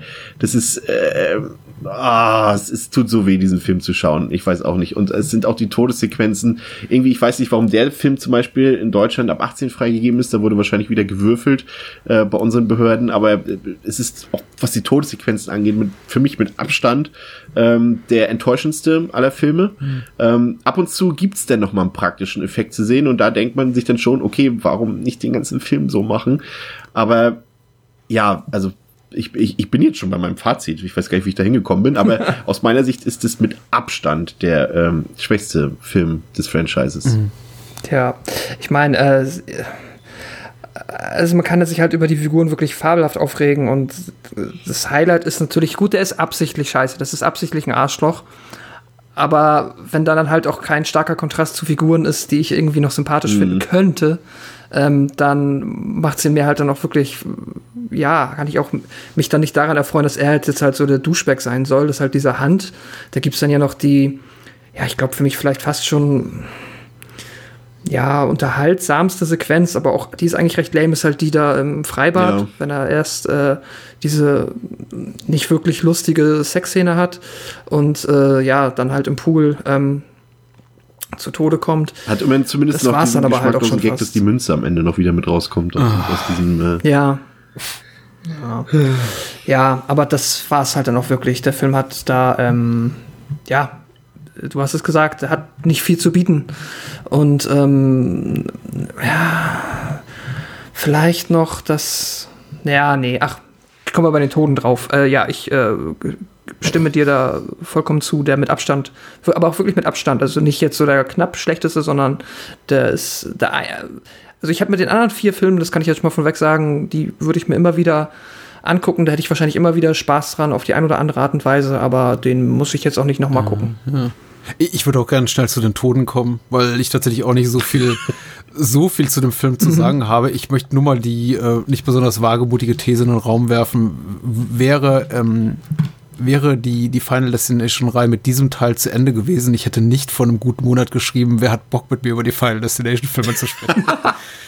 Weil das ist tatsächlich echt so ein Downer. Also hätte, hätte die Reihe hiermit abgeschlossen und gesagt, so, das war's, das ist das, das Highlight, auf dem wir irgendwie rausgehen. Und das impliziert ja durchaus der Titel The Final Des, The Final Das war ja auch die Absicht, gehe ich von aus. Ja, das große Finale dann äh, hätte ich wahrscheinlich gesagt, okay, fuck you. Also das ist irgendwie drei war schon eine eindeutige Abwärtsbewegung, vier brauche ich gar nicht. Äh, lass mal. Es ist tatsächlich nicht, nicht, nicht viel hier zu holen, insbesondere aufgrund des, ähm, des der wirklich schlechten Tricks. Und das liegt nicht allein am 3D. Äh, ich glaube, vielleicht war das auch damals so, dass man das gehofft, hat, dass 3D kaschiert eben viel. Ähm, es funktioniert eben ohne 3D gar nicht mehr. Vielleicht funktioniert es leidlich gut im Kino mit einer, mit einer guten 3D-Projektion. Ich weiß es nicht, ich habe nicht im Kino gesehen. Ähm, er, ist, er ist billig produziert. Ich habe schon irgendwie die, die schlechten Sets und wenigen Statisten, schlechten Schauspieler erwähnt. Er ist eben auch lieblos vom ganzen Personal. Die Figuren sind gehen mir alle schon sowas von am Arsch vorbei. Äh, noch frecher finde ich es, dass sie dann dem einzigen namhaften Schauspieler hier, Mikelty Williamson, den ich wirklich mag, der auch äh, die, glaube ich, einzige reifere Figur hier spielt. Äh, George Welche Rolle hat er gespielt? Hm, bitte? Welche Rolle hat er gespielt? Äh, George, der, der, der ältere, der schwarze Herr. Ähm, Ach so. Dann noch so einen Monolog halten darf über, über den Tod seiner Familie, dass er seine Liebsten schon verloren hat. Das ist irgendwie, nachdem sie ihn, glaube ich, da von der Decke abhängen, äh, weil er Selbstmord begehen will. Und ich denke, das hat sich der Film, fuck you Film, du hast ja das überhaupt nicht verdient. Du präsentierst mir die größten Arschlöcher auf diesem Planeten und holst die einen nach dem anderen ab. Und zwischendurch muss ich jetzt irgendwie, das ist halt wie die, wie, wie, äh, äh, Phoebe, Phoebe Cates, äh, äh, Monolog über den Tod ihrer Familie in Gremlins. Also, aber da Ja. ist es irgendwie noch, da wird er eben getragen, dadurch, dass Gremlins ein wirklich guter Film ist, der sauber inszeniert ist und super gespielt ist und alles. Und hier wirkt die Szene plötzlich wie, als, als hätte irgendwie jemand, weiß ich nicht, ein, ein Stück Kaviar auf einen Scheißhaufen geschmissen. Das, es passt einfach nicht. Ja, vor allem, es ist ja auch noch am Ende des Films, wo es einem halt wirklich auch gar nicht mehr geht. genau. Also nicht mal mehr die Möglichkeit da wäre, dass das noch irgendwas Ja, ist. okay. La- Lass uns die Tode machen. Das, äh, Äh, kurz, kurzer Random Fact für dich, Patrick. Äh, äh, hast du gesehen, wer diesen Film gedreht hat mit seiner Kamera? Glenn McPherson, Paul W.S. Andersons Stammregisseur. Ah, so, okay. Ja, nicht Regisseur, Kameramann, Also. Entschuldigung. Ah, ich wollte zu James Wong noch sagen, bezüglich Final Destination 3, wieso er keine Zeit Ja. hatte vielleicht war. Äh, nee, äh, für Final Destination 2 war, war, weil, weil, weil er ja, du hattest ja The One schon erwähnt und ich glaube, Willard, der war schon sehr beschäftigt und ich glaube, äh, hat einfach keine Zeit dafür. Wäre jetzt Ja, meine aber warum durfte jetzt David R. Ellis dann? Ach so, da haben sie vielleicht gesagt, der zweite war so gut, dann drehst du noch mal ein. Ich weiß es nicht, irgendwie ist das, wirkt es sehr beliebig irgendwie. Es ist diese- beliebig, diese ja, vermutlich. Ja. Doppelbesetzung. Aber gut, erfolgreich waren ja alle Filme. Ähm, und von daher ist es ja zumindest aus Sicht der Produzenten jetzt nicht unbedingt ähm, so absonderlich, da die Leute nochmal zu besetzen. Ähm, ja, mein Highlight des Films bleibt Mills Husband. Also ich weiß auch nicht. Also ich weiß nicht warum. Ich habe dem Film trotzdem noch zwei von fünf Sternen gegeben, weil man den irgendwie so mitguckt. Weil es irgendwie schon, man kann den wieder als, als Musterbeispiel für so viele schlechte Dinge im Kino ähm, ansehen, dass man irgendwie, ich weiß nicht, vielleicht war er minimal unterhaltsam noch, ich weiß nicht, ich konnte mich nicht auf weniger als zwei ähm, Sterne durchringen. Ich weiß nicht genau. Ihr seid wahrscheinlich äh, ein bisschen ähm, härter ins Gericht gegangen, oder? Ja, ich habe dem jetzt eineinhalb gegeben. Nee, überhaupt nicht. Ich habe ihm zweieinhalb gegeben. Weil ich finde, Ja, wow. ich finde ihn nicht, ich finde nicht ununterhaltsam. Also ich habe mich nicht gelangweilt. Also ich habe mich bei anderen Filmen mehr gelangweilt. Ich fand ihn jetzt schlecht und Okay. ärgerlich teilweise auch. Aber es war nicht so, dass ich jemals irgendwie die Lust verloren habe. Und tatsächlich, ich glaube, hilft es auch, die, die, die Filme, so wie ich jetzt äh, relativ zeitnah aneinander in einem Rutsch wegzugucken. Ja. Dann fällt Ja. sich so Auf auf, wenn zwischendurch mal eine, eine Gurke dabei ist. Also. Das stimmt.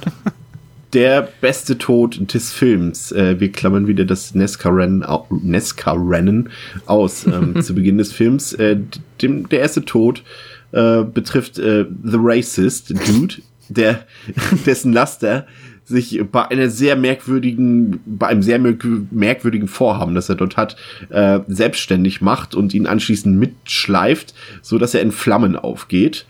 Ähm, der zweite Tod ähm, teast uns äh, diverse Dinge bei einem bei einer Hairstylistin an, die dort passieren könnten mit einer ähm, Frau.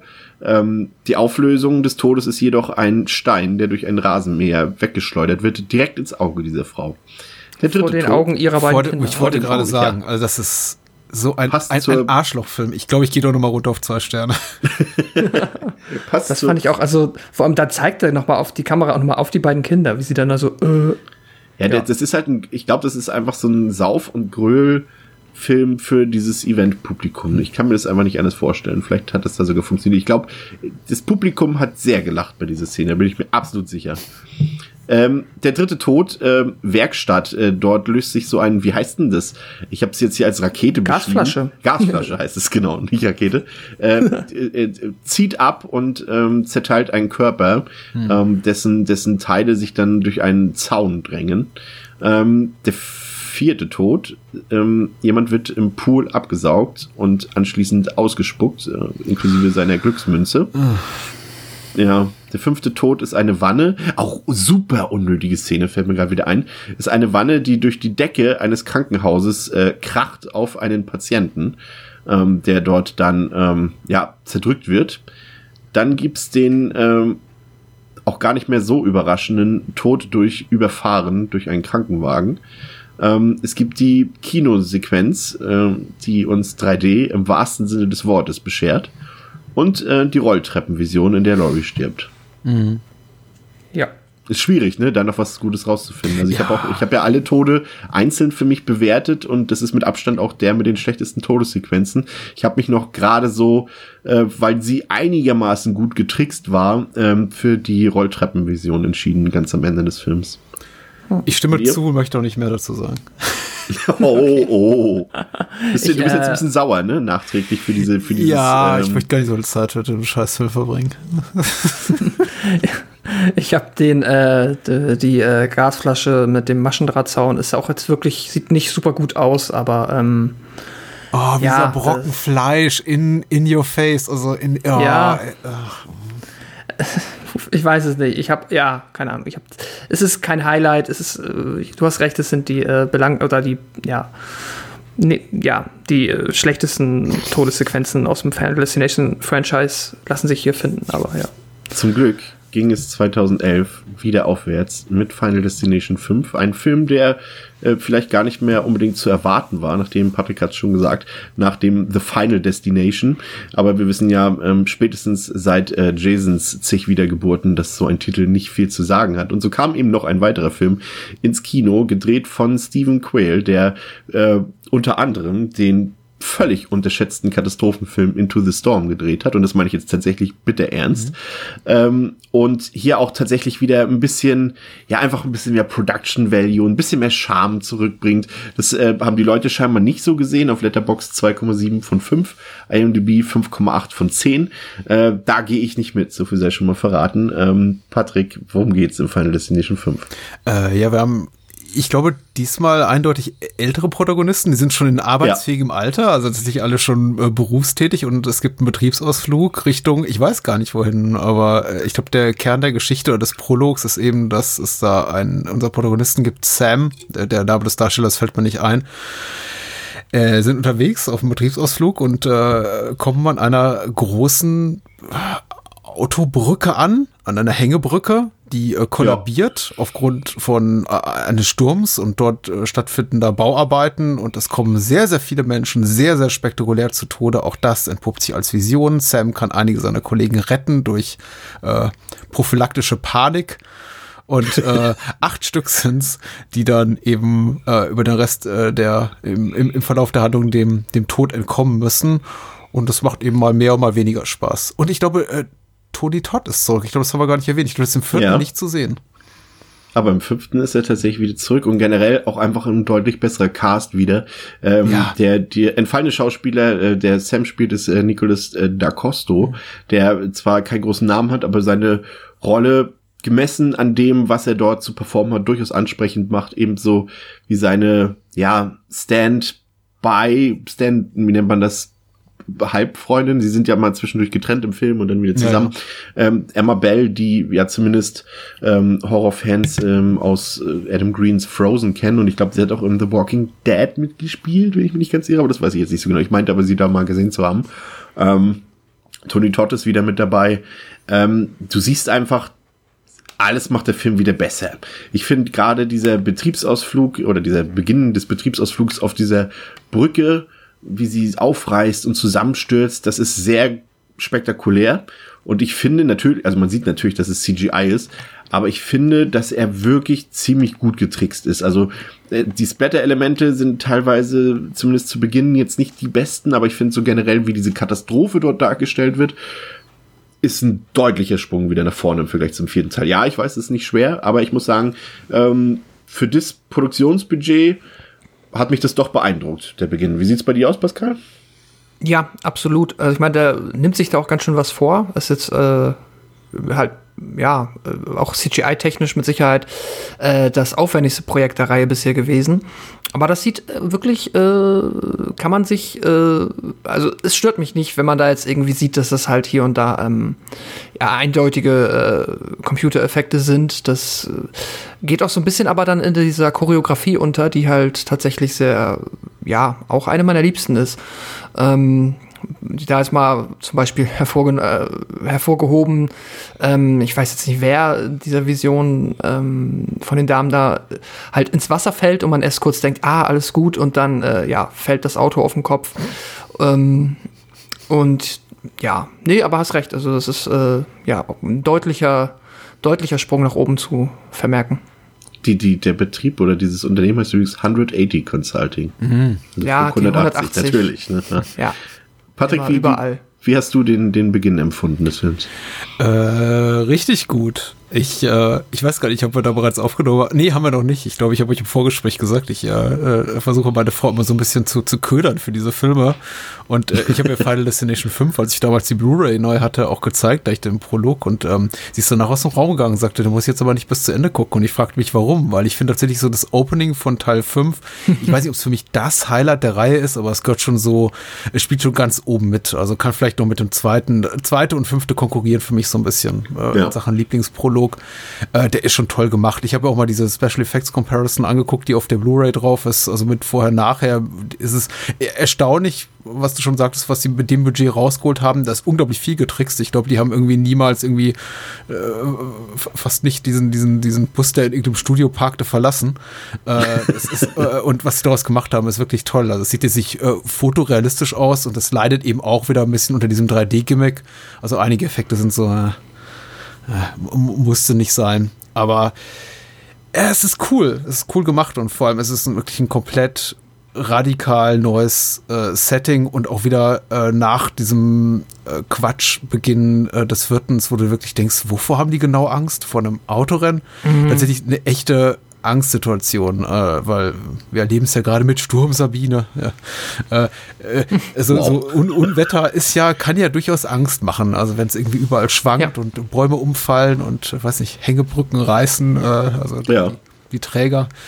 Naja, also ist ein bisschen weit hergeholt, aber tatsächlich, ich kann mir vorstellen, es ist nicht für jeden ein befreiendes Gefühl, über eine 200 Meter hohe äh, Hängebrücke nee, zu fahren gerade so menschlich konstruierte Dinge sind ja theoretisch prädestiniert auch für menschliche Fehler und ähm, da muss ja nun mal so eine Schraube locker sein oder so. Und es ist ein Loch in der Fahrbahn, da muss man sagen, die fahren an der Öffnung ja. vorbei, wo sie direkt da ja. gucken können ins Wasser.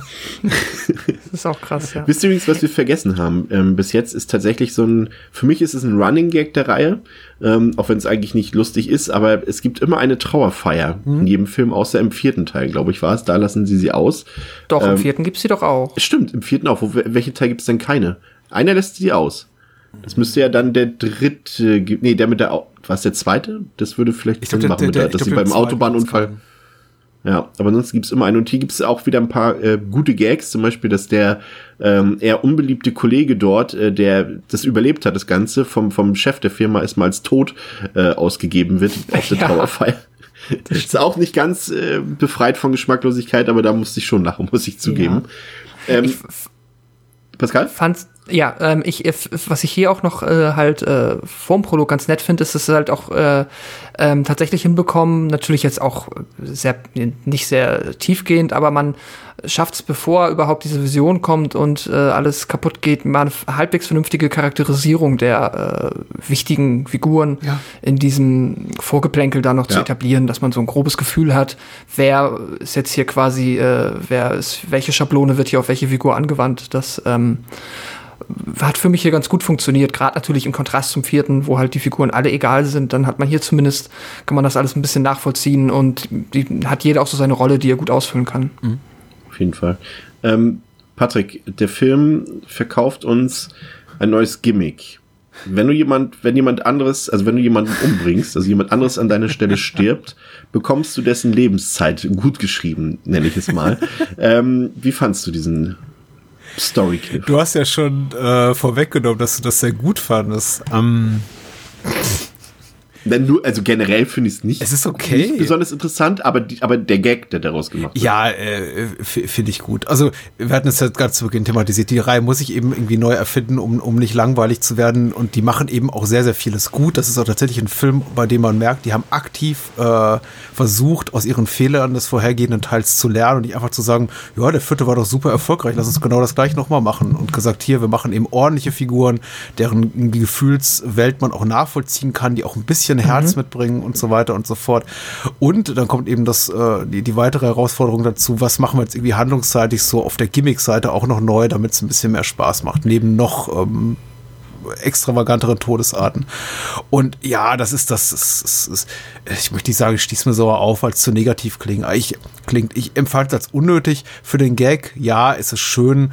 Ich bin ehrlich gesagt kein Fan davon, wenn äh, Franchises, insbesondere Horror-Franchises, neigen ja ein bisschen dazu, ihr, ihr Regelwerk bis ins Absurde variieren da können wir auch wieder gerne wieder einen Brückenschlag schlagen zur, zur Saw-Reihe, wo man irgendwie ab Teil, spätestens ab Teil 4 das Gefühl hat, so bitte, wer was mit wem und das sind ja irgendwie dann schon incestuöse Verhältnisse da innerhalb der Reihe. Äh, und hier ist es eben auch der Fall, wo ich denke, ja, das ist jetzt vielleicht ein, geht ein bisschen weit, aber es ist okay. Für den Gag ist es okay. Also, der Gag, dass die geklaute Lebenszeit oder die sich erarbeitete Lebenszeit quasi keine ist, weil die Person, die man umgebracht hat, sowieso eine Woche später gestorben wäre. Pascal? Äh, ja, äh, stimme ich Patrick zu und ähm, äh, was heißt, äh, äh, es ist mir jetzt tatsächlich, ich habe dabei gar nicht so sehr drüber nachgedacht, ob das ist jetzt irgendwie hier eine großartige äh, äh, Innovation ist. Es hat mich weder großartig gestört noch hat sich großartig positiv nach äh, hervorgehoben. Klar, natürlich für diese eine Sequenz am Ende ist es halt nett, weil man dann weiß, okay, jetzt passiert noch was. Aber die kommt nach einer anderen Sequenz, die mich halt nach wie vor mehr begeistert hat. Deswegen war es so noch äh, ein bisschen nah, ja, äh, auch hat mich das jetzt auch nicht so umgehauen. Ich muss aber auch sagen, ich hätte tatsächlich das, glaube ich, noch. Ich meine, wir äh, erzählen den Film jetzt ja eh nicht nach, deswegen kann ich es jetzt ja auch sagen. Äh, es ist ja, wenn man es streng genommen sieht, ein Prequel Ja. zum äh, kompletten Franchise, weil dieser Film, und das finde ich nämlich äh, wirklich, ja, hat, erwischt mich immer wieder gut, wenn man dann überlegt, ah, okay, klar, es ist, wird einem ja nie wirklich klar gemacht, zu welcher Zeit dieser Film spielt, bis man es dann halt am Ende merkt, wenn dann die ähm, Überlebenden äh, ins Flugzeug einsteigen und das ist dann halt wieder dieser ganz, äh, ja, der besagte Flug ähm, 180 nach äh, Frankreich und in dem Moment, wo einem das klar wird, wo dann auch halt wieder äh, Alex aus dem ersten dann aus dem Flugzeug gezogen wird, wenn da quasi die Credits runtergegangen wären, hätte ich den Film, glaube ich, noch cooler gefunden. Das Jetzt haben sie auch gut die- getrickst, oder? Ja, das ist gut getrickst, auf jeden Fall. Das äh, hätte ich dem Film auch äh, eigentlich nicht zugetraut. Und das war, weil das ist eigentlich ein Move, der ist fast schon zu clever für das Franchise. Oder man erwartet sowas eigentlich nicht so. So, dass äh, man überhaupt irgendwie so auf die Idee kommt, ja, lass doch mal so einen ganz coolen, äh, nochmal jetzt so einen Schwenker zurück zum ersten zu machen. Absolut. Das Das- äh, fand ich schon cool. Wisst was ich da gemacht habe an, an dieser Stelle? Ich habe nochmal ähm, in ein paar Sequenzen äh, zurückgeskippt im Film, dann, nachdem der Film durchlief. Und ich habe dann doch nochmal das Ganze ein bisschen überprüft, so auf Technik. und Gibt's so. Ich hab mir Smartphones? Ich habe mir die Handys nochmal angeguckt und die Autos und so weiter. Aber hat der Film bestanden, den Test, zumindest meinen. Okay. Also die Handys waren tatsächlich noch keine Smartphones, es waren alles noch so die ersten aufklappbaren Handys und so. Das ähm, hat der Film tatsächlich beachtet, was ich ihm auch nicht so ganz zugetraut hätte. Nur was halt eben nicht so ganz passt für mich, ist da halt der Look. Weil der Film sieht halt wirklich sehr modern aus und auch die sehr klare Kamera, da ist wenig Filmkorn und sowas alles drauf. Und dass er mir dann das als Prequel verkauft, ja, okay, war jetzt, ist, ist trotzdem nicht so ganz authentisch für mich, einfach vom Look and Feel her. Aber sehr smarter Move, muss ich sagen. Hat mich, äh, überrascht mich jedes Mal wieder, weil ich es jedes Mal wieder vergesse, wenn ich den Film gucke, dass das noch kommt. Und äh, wirklich gut, wirklich gut. Viel smarter als die Idee mit dieser Übertragung der Lebenszeit tatsächlich. Ja, und die kommt halt danach. Weißt du, was ich meine? Und dann ist es so ein bisschen, ja, Ja. dann, äh, da, da ist mir für Film tatsächlich, der, ist jetzt nicht lang, aber da, ich hätte den halt lieber mit diesem so, und jetzt, wir wissen ja theoretisch, naja, vielleicht nicht jeder, aber die meisten wissen ja, was passiert in dem Moment, wo klar wird, dass sie in dem Flug sind und ja, das hätte mir noch, noch besser gefallen, aber es ist so schon beeindruckend für, äh, ja. Es fühlt sich auch dadurch, dass es eben in der Vergangenheit stattfindet, obwohl es eigentlich hundsgemein ist, wirklich eine der wenigen sehr sympathischen Figuren in diesem Film am Ende sterben zu lassen, gar nicht so ja. gemein an, weil es eben schon eben in der Welt des Films Vergangenheit ist. Deswegen, obwohl es auf dem Papier ich mich jetzt ärgern konnte, teilweise wie ich mich über einige Tode im, im Teil 4 ärgere, Stichwort irgendwie Mutti kriegt einen Stein durchs Auge vor, vor den Augen ihrer Kinder, also im, im Beisein ihrer Kinder, ärgert es mich jetzt im fünften gar nicht so, weil ich denke, ach so, ist ja eh schon vorbei, ist ja zu spät, um mich zu ärgern. äh, weil ist ja eigentlich ein, ein, ein Secret Prequel. Äh, also insofern äh, auch da alles richtig gemacht, aber ich bin dann bei Pascal, also der Nachklapp mit der gestohlenen Lebenszeit und dem, dem, dem Gag am Ende ist so ein bisschen, naja, als wenn ich einen richtig guten Witz gehört habe und dann sagt mir jemand, ach, einen habe ich noch und erzählt mir dann einen zweitklassigen Gla Gag noch. Glaubt hinterher. ihr, dass es vielleicht auch einfach ähm, so sein muss, weil er sonst jemanden konsequenz, konsequenzenlos umgebracht hätte, dass da einfach ihm noch was Negatives passieren musste, damit er nicht davonkommt damit. Du hast recht, ja, wahrscheinlich. Ja. Ja. Vielleicht ist es gar nicht unbedingt so als Gag gemeint.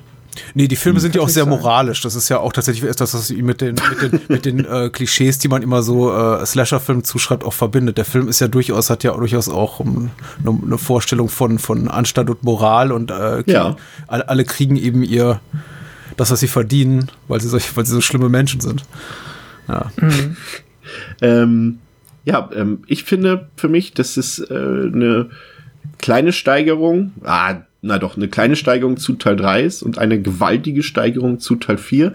Ähm, die Opening-Sequenz äh, auf der einstürzenden Brücke ist zusammen, wie Patrick es schon erwähnt hat, äh, mit, zusammen mit der Highway-Katastrophe definitiv das Highlight ähm, der ganzen Reihe. Ich finde der Cast mit Emma Bell und Nicholas de Costa, das sind zwei brauchbare Darstellerinnen, die das ordentlich durchziehen, den Film und auch, auch das, äh, einfach diesen Film tragen können. Ähm, natürlich ist es dann irgendwann die hundertste Unfallandeutung mit irgendwelchen Stromkabeln und Flüssigkeiten und so weiter. Und äh, man könnte meinen, dass es irgendwann dann doch ein bisschen nervig ist, aber ich finde es einfach nach wie vor fantastisch, wie die Autoren es schaffen, manche Szenen einfach so aufzulösen. Ähm, vor allem äh, ich tease es schon mal an, in der Geräteturnsequenz und die Augenlaserszene. Äh, und ich muss sagen, dass ähm, zumindest vorläufig, wie ich hörte, äh, damit für mich das Franchise eigentlich auch sehr zufriedenstellend äh, zu Ende gebracht wurde, so dass ich dem Film ähm, verdientermaßen wieder dreieinhalb von fünf geben kann. Ja. Ja. Pascal, dein Fazit. Ähm, ja, kann ich mich äh, absolut anschließen. Habe dem Film auch dreieinhalb von fünf Sternen gegeben.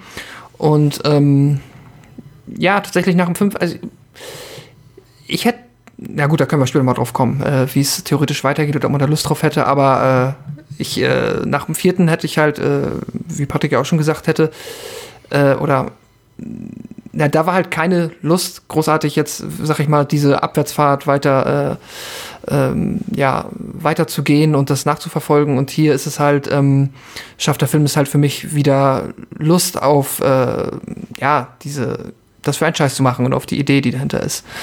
Ähm, ja, also, und sonst, was du gesagt hast, äh, ja, ganz klassische, äh, ganz starke Steigerung zum vierten und ja, mehr kann ich dazu auch gerade gar nicht sagen. Mhm. Ja, gerne äh, gleich Tode Einsatz. Ja, ich glaube, die äh, lebt, steht und, und fällt so ein bisschen mit seinem wirklich guten Cast, mit guten Figuren, was ich, die ich sehr viel lieber mag. Der Film ist auch authentisch komisch, ohne, ohne gemein zu sein. Also hat eben ein paar, paar Figuren. Äh, wie heißt der? David, David Kockner oder ich glaube, so heißt der Darsteller äh, der, der hier den, den Boss spielt, äh, den. Mhm. Der spielt immer so eine Rolle, ne? Ja, der, der, ist auch super und hat einige authentisch lustige Szenen, gerade wie so versucht, sich äh, die, die, äh, die FBI-Agenten damit zu beeindrucken, ja. so mit seinem ja. Undercover-Ermittlungstum. Das ist schon, ist einfach authentisch komisch und das ist auch irgendwie smart geskriptet, also für die Art von Film. Äh, ich habe ich hab einfach Spaß gemacht, es, gehabt und äh, tatsächlich durch, diese, durch diesen Prequel-Status hat das eben, das fällt einem natürlich nicht auf beim ersten Mal gucken, auch nicht notwendig, wieder hier äh, Flug 180 zu referenzieren und das tut eben auch gut, weil dadurch sparen wir uns wertvolle Minuten, die man in tolle Tode investieren kann. ich, ich mag den sehr gerne. Dreieinhalb äh, habe ich dem auch gegeben. Mit, mit einem Sternchen hat er sich verdient. Ich äh, habe Spaß an dem Film. Okay. Der Tod des Films.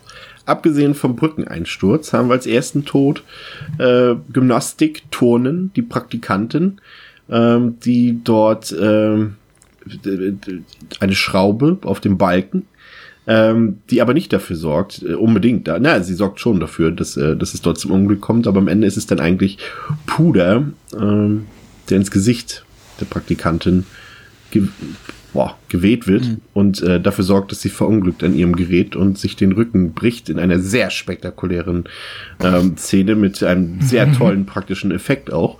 Ähm, der zweite Tod, und da haben wir auch wieder die moralische Gerechtigkeit, ähm, die äh, Patrick schon erwähnt hat. Dort äh, kommt es zu einer Thai-Massage, äh, an deren Ende Buddha dafür sorgt, dass unser sehr ungeliebter und unsympathischer Protagonist in dieser Szene, der sich sehr rassistisch verhält, ähm, ums Leben kommt. Dann haben wir als drittes die Augen-OP, äh, mit, äh, die, die dafür sorgt, dass unsere Protagonistin mit einem Laser getötet wird. Ähm, der Knopf war's, ne? Der Knopf des Teddybären äh, war irgendwie daran schuld. Mhm. Oder war was mit dem Fenster? Irgendwas war noch mit dem Fenster. Helf mir mal kurz. Da gab's Ich weiß nur noch, dass das Auge am Ende überfahren. Sie stürzt aus dem Fenster, ne? Nachdem sie gelasert wurde, ne? Ich, äh, äh, ja, doch, sie fällt runter und dann wird das Auge noch überfahren. Genau. Ja, sie, sie, sie, fällt auf ein Auto drauf, genau. Hm. Dass das Auge überfahren wird, ist eigentlich tatsächlich, da äh, besinnt sich der Film nochmal auf äh, das Niveau des vierten Teils kurz zurück, nur um uns nochmal daran zu erinnern, wie sowas auch ablaufen kann, glaube ich. ähm, die vierte Todessequenz äh, ist jene, in der äh, Roy seinen Tod umgeht, weil er versehentlich, versehentlich äh, seinen Vorarbeiter tötet. Und die letzte Todessequenz ist der Schraubschlüssel. Ja. Danach kommt doch der Grillspieß, glaube ich, oder? Was war mit dem Grillspieß? Habe ich hier wieder einen vergessen? Ah, ich glaube, da geht, da, da wird doch über dem Grill, Grillspieß auf, auf, äh, aufgespießt. Ja, es gibt den Tod, ich sehe ihn auch jetzt äh, in meiner Liste, aber ich kann es auch nicht. Wann kann denn das? Ach so, das ist, ähm, das ist, wenn die nachher da im Finale sind, wenn äh, äh, Peter dann ja, da. In, in Ach, der, der Showdown mit Peter, wo er Molly töten will, ne? Mhm, genau. In, in dieser Und Restaurantküche, genau. Der Poliz der, der, der Das ja, wäre der, das wär der sechste, da, genau. Und dann stirbt der eine noch im, im Flugzeug und dann quasi im Epilog dann noch der. Äh, ja, genau.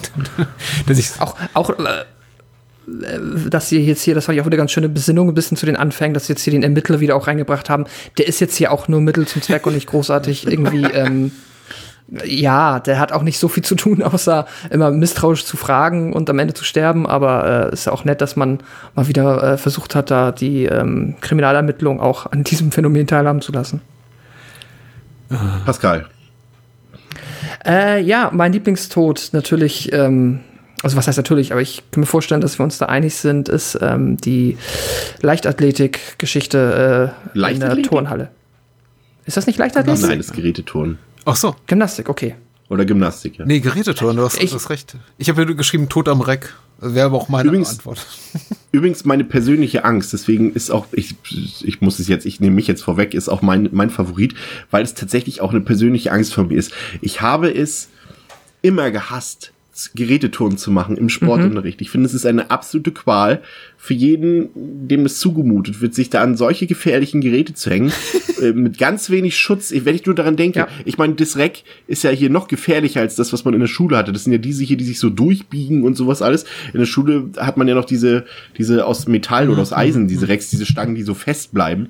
Ähm, aber allein sich an so eine Geräte ranzuschwingen oder an so einen Stufenbarren, wie lebensgefährlich ist es bitte? Mal ganz ehrlich. Und äh, das kann es absolut nachvollziehen. Und deswegen, das ist für mich absolut der grausamste Tod der ganzen Reihe. Wirklich. I feel Ja, it. ich, also das, ich kann es auch nachvollziehen. Ich habe es auch gehasst. Und dann immer spring über diese Kiste. Nein, Ja. ich spring gegen die Kiste und das mache ich nicht. bin doch nicht blöd. Ja, äh, und es ist halt auch toll inszeniert, muss man sagen. Äh, Also sie äh, tanzt dann da auf dem, jetzt es kommt meine Unwissenheit, das, ist das der Reck? Nee, der Reck ist die Stange, wo man sich festhält Ja, und der Balken ist das, wo sie drauf Das ist tanzt. ein Ne? Schwebebalken, ja, genau. Ja. Ein Schwebebalken, genau. Ähm, wie sie natürlich dann halt immer so grazil über die Schraube hinweg tanzt und äh, dann im Endeffekt die Kettenreaktion dafür sorgt, Ja, also, dass so, sie, oh ja, ja, kurz, kurz neben den, äh, ein Stück neben den Reißnagel da tritt, ja. Hm. Ja. Mhm, Au. Genau. Ja, und dann, ja, wie, äh, wie es dann, wie sie einfach dann da liegt, das ist äh, ein ja, fabelhafter Effekt, der eindrucksvollste des Films. Mir fiel jetzt gerade nochmal auf äh, bei, beim äh, Vorlesen seitens Chris, der, der, der Tod, dass der Film schon so qualitativ ein bisschen abnimmt hinten raus. Also was so die Qualität Ja. der Tode betrifft. Das hat wirklich so die, die absoluten Highlights äh, hier, Reck, Buddha-Statue, Au Augenlaser, so ein bisschen, also frontloaded das Ganze ist. Aber ja, klar, äh, ist das Reck. Also ohne, ohne Frage.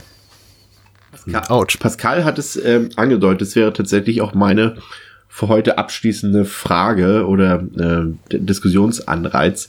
Ähm, das Franchise hört ja plötzlich auf. Und man kann jetzt nicht sagen, dass daran irgendwie äh, ein Box-Office-Ergebnis schuld wäre. Der Film hat ja auch 157 Millionen Dollar eingespielt. Ähm, ich kann mir jetzt ehrlich gesagt auch nicht vorstellen, dass irgendjemand äh, bei Warner gesagt hat, ja, es ist auserzählt. Das werden sie garantiert nicht gesagt haben. Also man findet immer eine Idee, ein erfolgreiches Franchise fortzusetzen. Ähm, was glaubt ihr? Warum hat es aufgehört? Und seht ihr eine Zukunft für dieses Franchise? Ja, ich sehe eine Zukunft. Ich glaube, im noch niedrig, niedriger budgetierten Bereich wäre jetzt so meine, meine Befürchtung auch ein bisschen.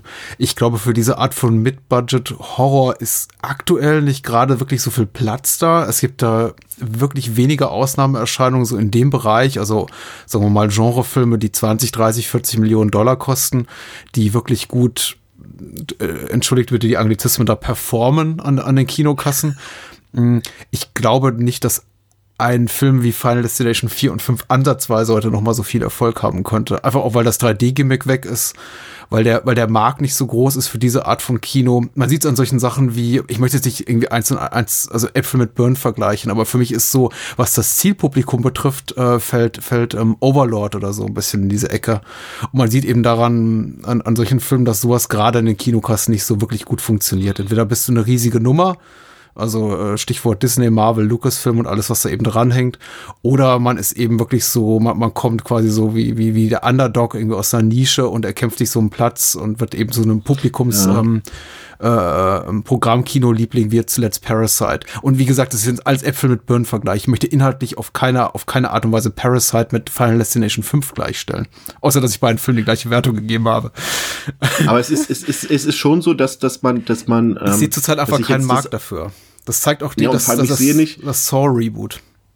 ich sehe jetzt irgendwie auch nicht, dass so, man könnte jetzt sagen, typisch, wie es aktuell so ist, ja, Blumhouse ähm, holt sich dieses Franchise Mhm. und, und belebt es neu, weil dafür ist es einfach nicht mit so einem typischen zwei drei Millionen Dollar Budget gemacht bei so einem Film. Es sei denn, man macht es jetzt super erdig, aber das glaube ich auch nicht wirklich.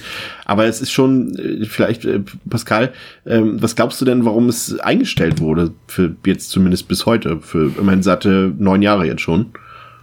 Ja, es ist eine gute Frage, die ich tatsächlich nicht beantworten kann. Das dachte Äh, ich ich habe auch drüber nach, ja, ich habe auch drüber nachgedacht ähm, und ich, äh, das, was Patrick sagt, klingt für mich alles sehr logisch, warum das ähm, heute wahrscheinlich einen schwierigen Stand haben, äh, also ein, äh, ja, ein Sechserteil einen schwierigen Stand haben würde, der, ähm, weil es halt ein Film ist, der gleichzeitig halt ein Budget oder ja, ein, Budget braucht und dann aber wiederum halt, ähm, um das dann halt zu rechtfertigen, wie Patrick gesagt hat, halt nicht genug Platz in der Kinolandschaft äh, und in der Filmlandschaft hat. Ich könnte mir höchstens vorstellen, dass da vielleicht noch mal irgendein Streaming-Anbieter drauf einsteigt und dann da einfach mal um das Portfolio oder um sich auch so, ja, diese Lizenz auf die Fahne zu schreiben, ähm, da noch mal Geld reinsteckt, äh, weiß ich nicht. Äh, und ja, und warum es eingestellt ist, ich weiß, also ich hätte mir jetzt schon vor- vorstellen können, dass 2013 auch ein Final Destination 6 noch gut funktioniert hätte. Vielleicht ja, vielleicht Ich habe nicht. hab mal was ganz Kontroverses. Ähm, ist Happy Death Day vom Hm. Blumhouse, ist es nicht schon das neue Final Destination? Fragezeichen. Ja, aber ohne die coolen Todesszenen. ja, Also aber es funktioniert ähnlich irgendwie. Ja, es ist, das ist halt, ja. Es hat auch ein. Also ich glaube, ich, ich glaube halt auch Final Destination 6 bräuchte halt noch einen frischen Kniff, der jetzt aber auch sich ein bisschen abhebt von der äh, wir gewinnen Lebenszeit oder anderen Kleinigkeiten. Änderungen einem Regelwerk. Also Ich glaube auch, das wäre, würde ein Reboot werden. Ne? Also ich glaube nicht, dass Ja, sie es remaken, aber sie werden auf jeden Fall, nach neun Jahren werden sie auf jeden Fall wieder das Ganze nochmal neu erklären. Ich wollte gerade sagen, also die so. Kinogänger von 2011, die holst du eben heute auch nicht mehr ab. Da müsstest du sagen, nee, das machen wir jetzt ganz neu. Und dafür weiß ich eben nicht, ob Final Ha. Destination als Marke stark genug ist. Das ist eben Halloween und Friday the 13th und äh, vielleicht sogar noch Scream. Ich weiß es nicht. Ein, einige Franchises wären das eben. Ich weiß nicht, ob es Final Destination ist. Es ist jetzt auch alles so ein bisschen, bisschen leicht jetzt hier für also plausible Antworten zu finden. Ich habe auch ein bisschen das Gefühl, es fehlen gerade die Studios für sowas. Ich meine, klar, Blumhouse gibt's, Lionsgate gibt's noch, da hört es dann auch fast schon auf. New Line Cinema war einfach der perfekte Ort für diese Art von Franchise. Ja. Das war eben wirklich so ein, so ein Major Indie. Ähm, klar, irgendwann nicht mehr nach dem Aufkauf durch Warner. Aber also da konnte eben sowas Lionsgate gehört auch zu Warner, oder? Bitte? Lionsgate ist auch eine Warner Company, oder? Oh, ich, vermutlich mittlerweile. Also mich würde wundern, wenn die noch. Oder? Nee, stimmt. Nee, sind sie, glaube ich, nicht. Ich glaube, Lionsgate, nee, nee, Lionsgate ist noch, ist noch äh, independent in dem Sinne. Ja, wobei ich auch nicht weiß, ob die noch so viel machen, ehrlich gesagt. Ich glaube, die gehen ja gerade Richtung Fernsehen und Streaming, aber was weiß ich schon.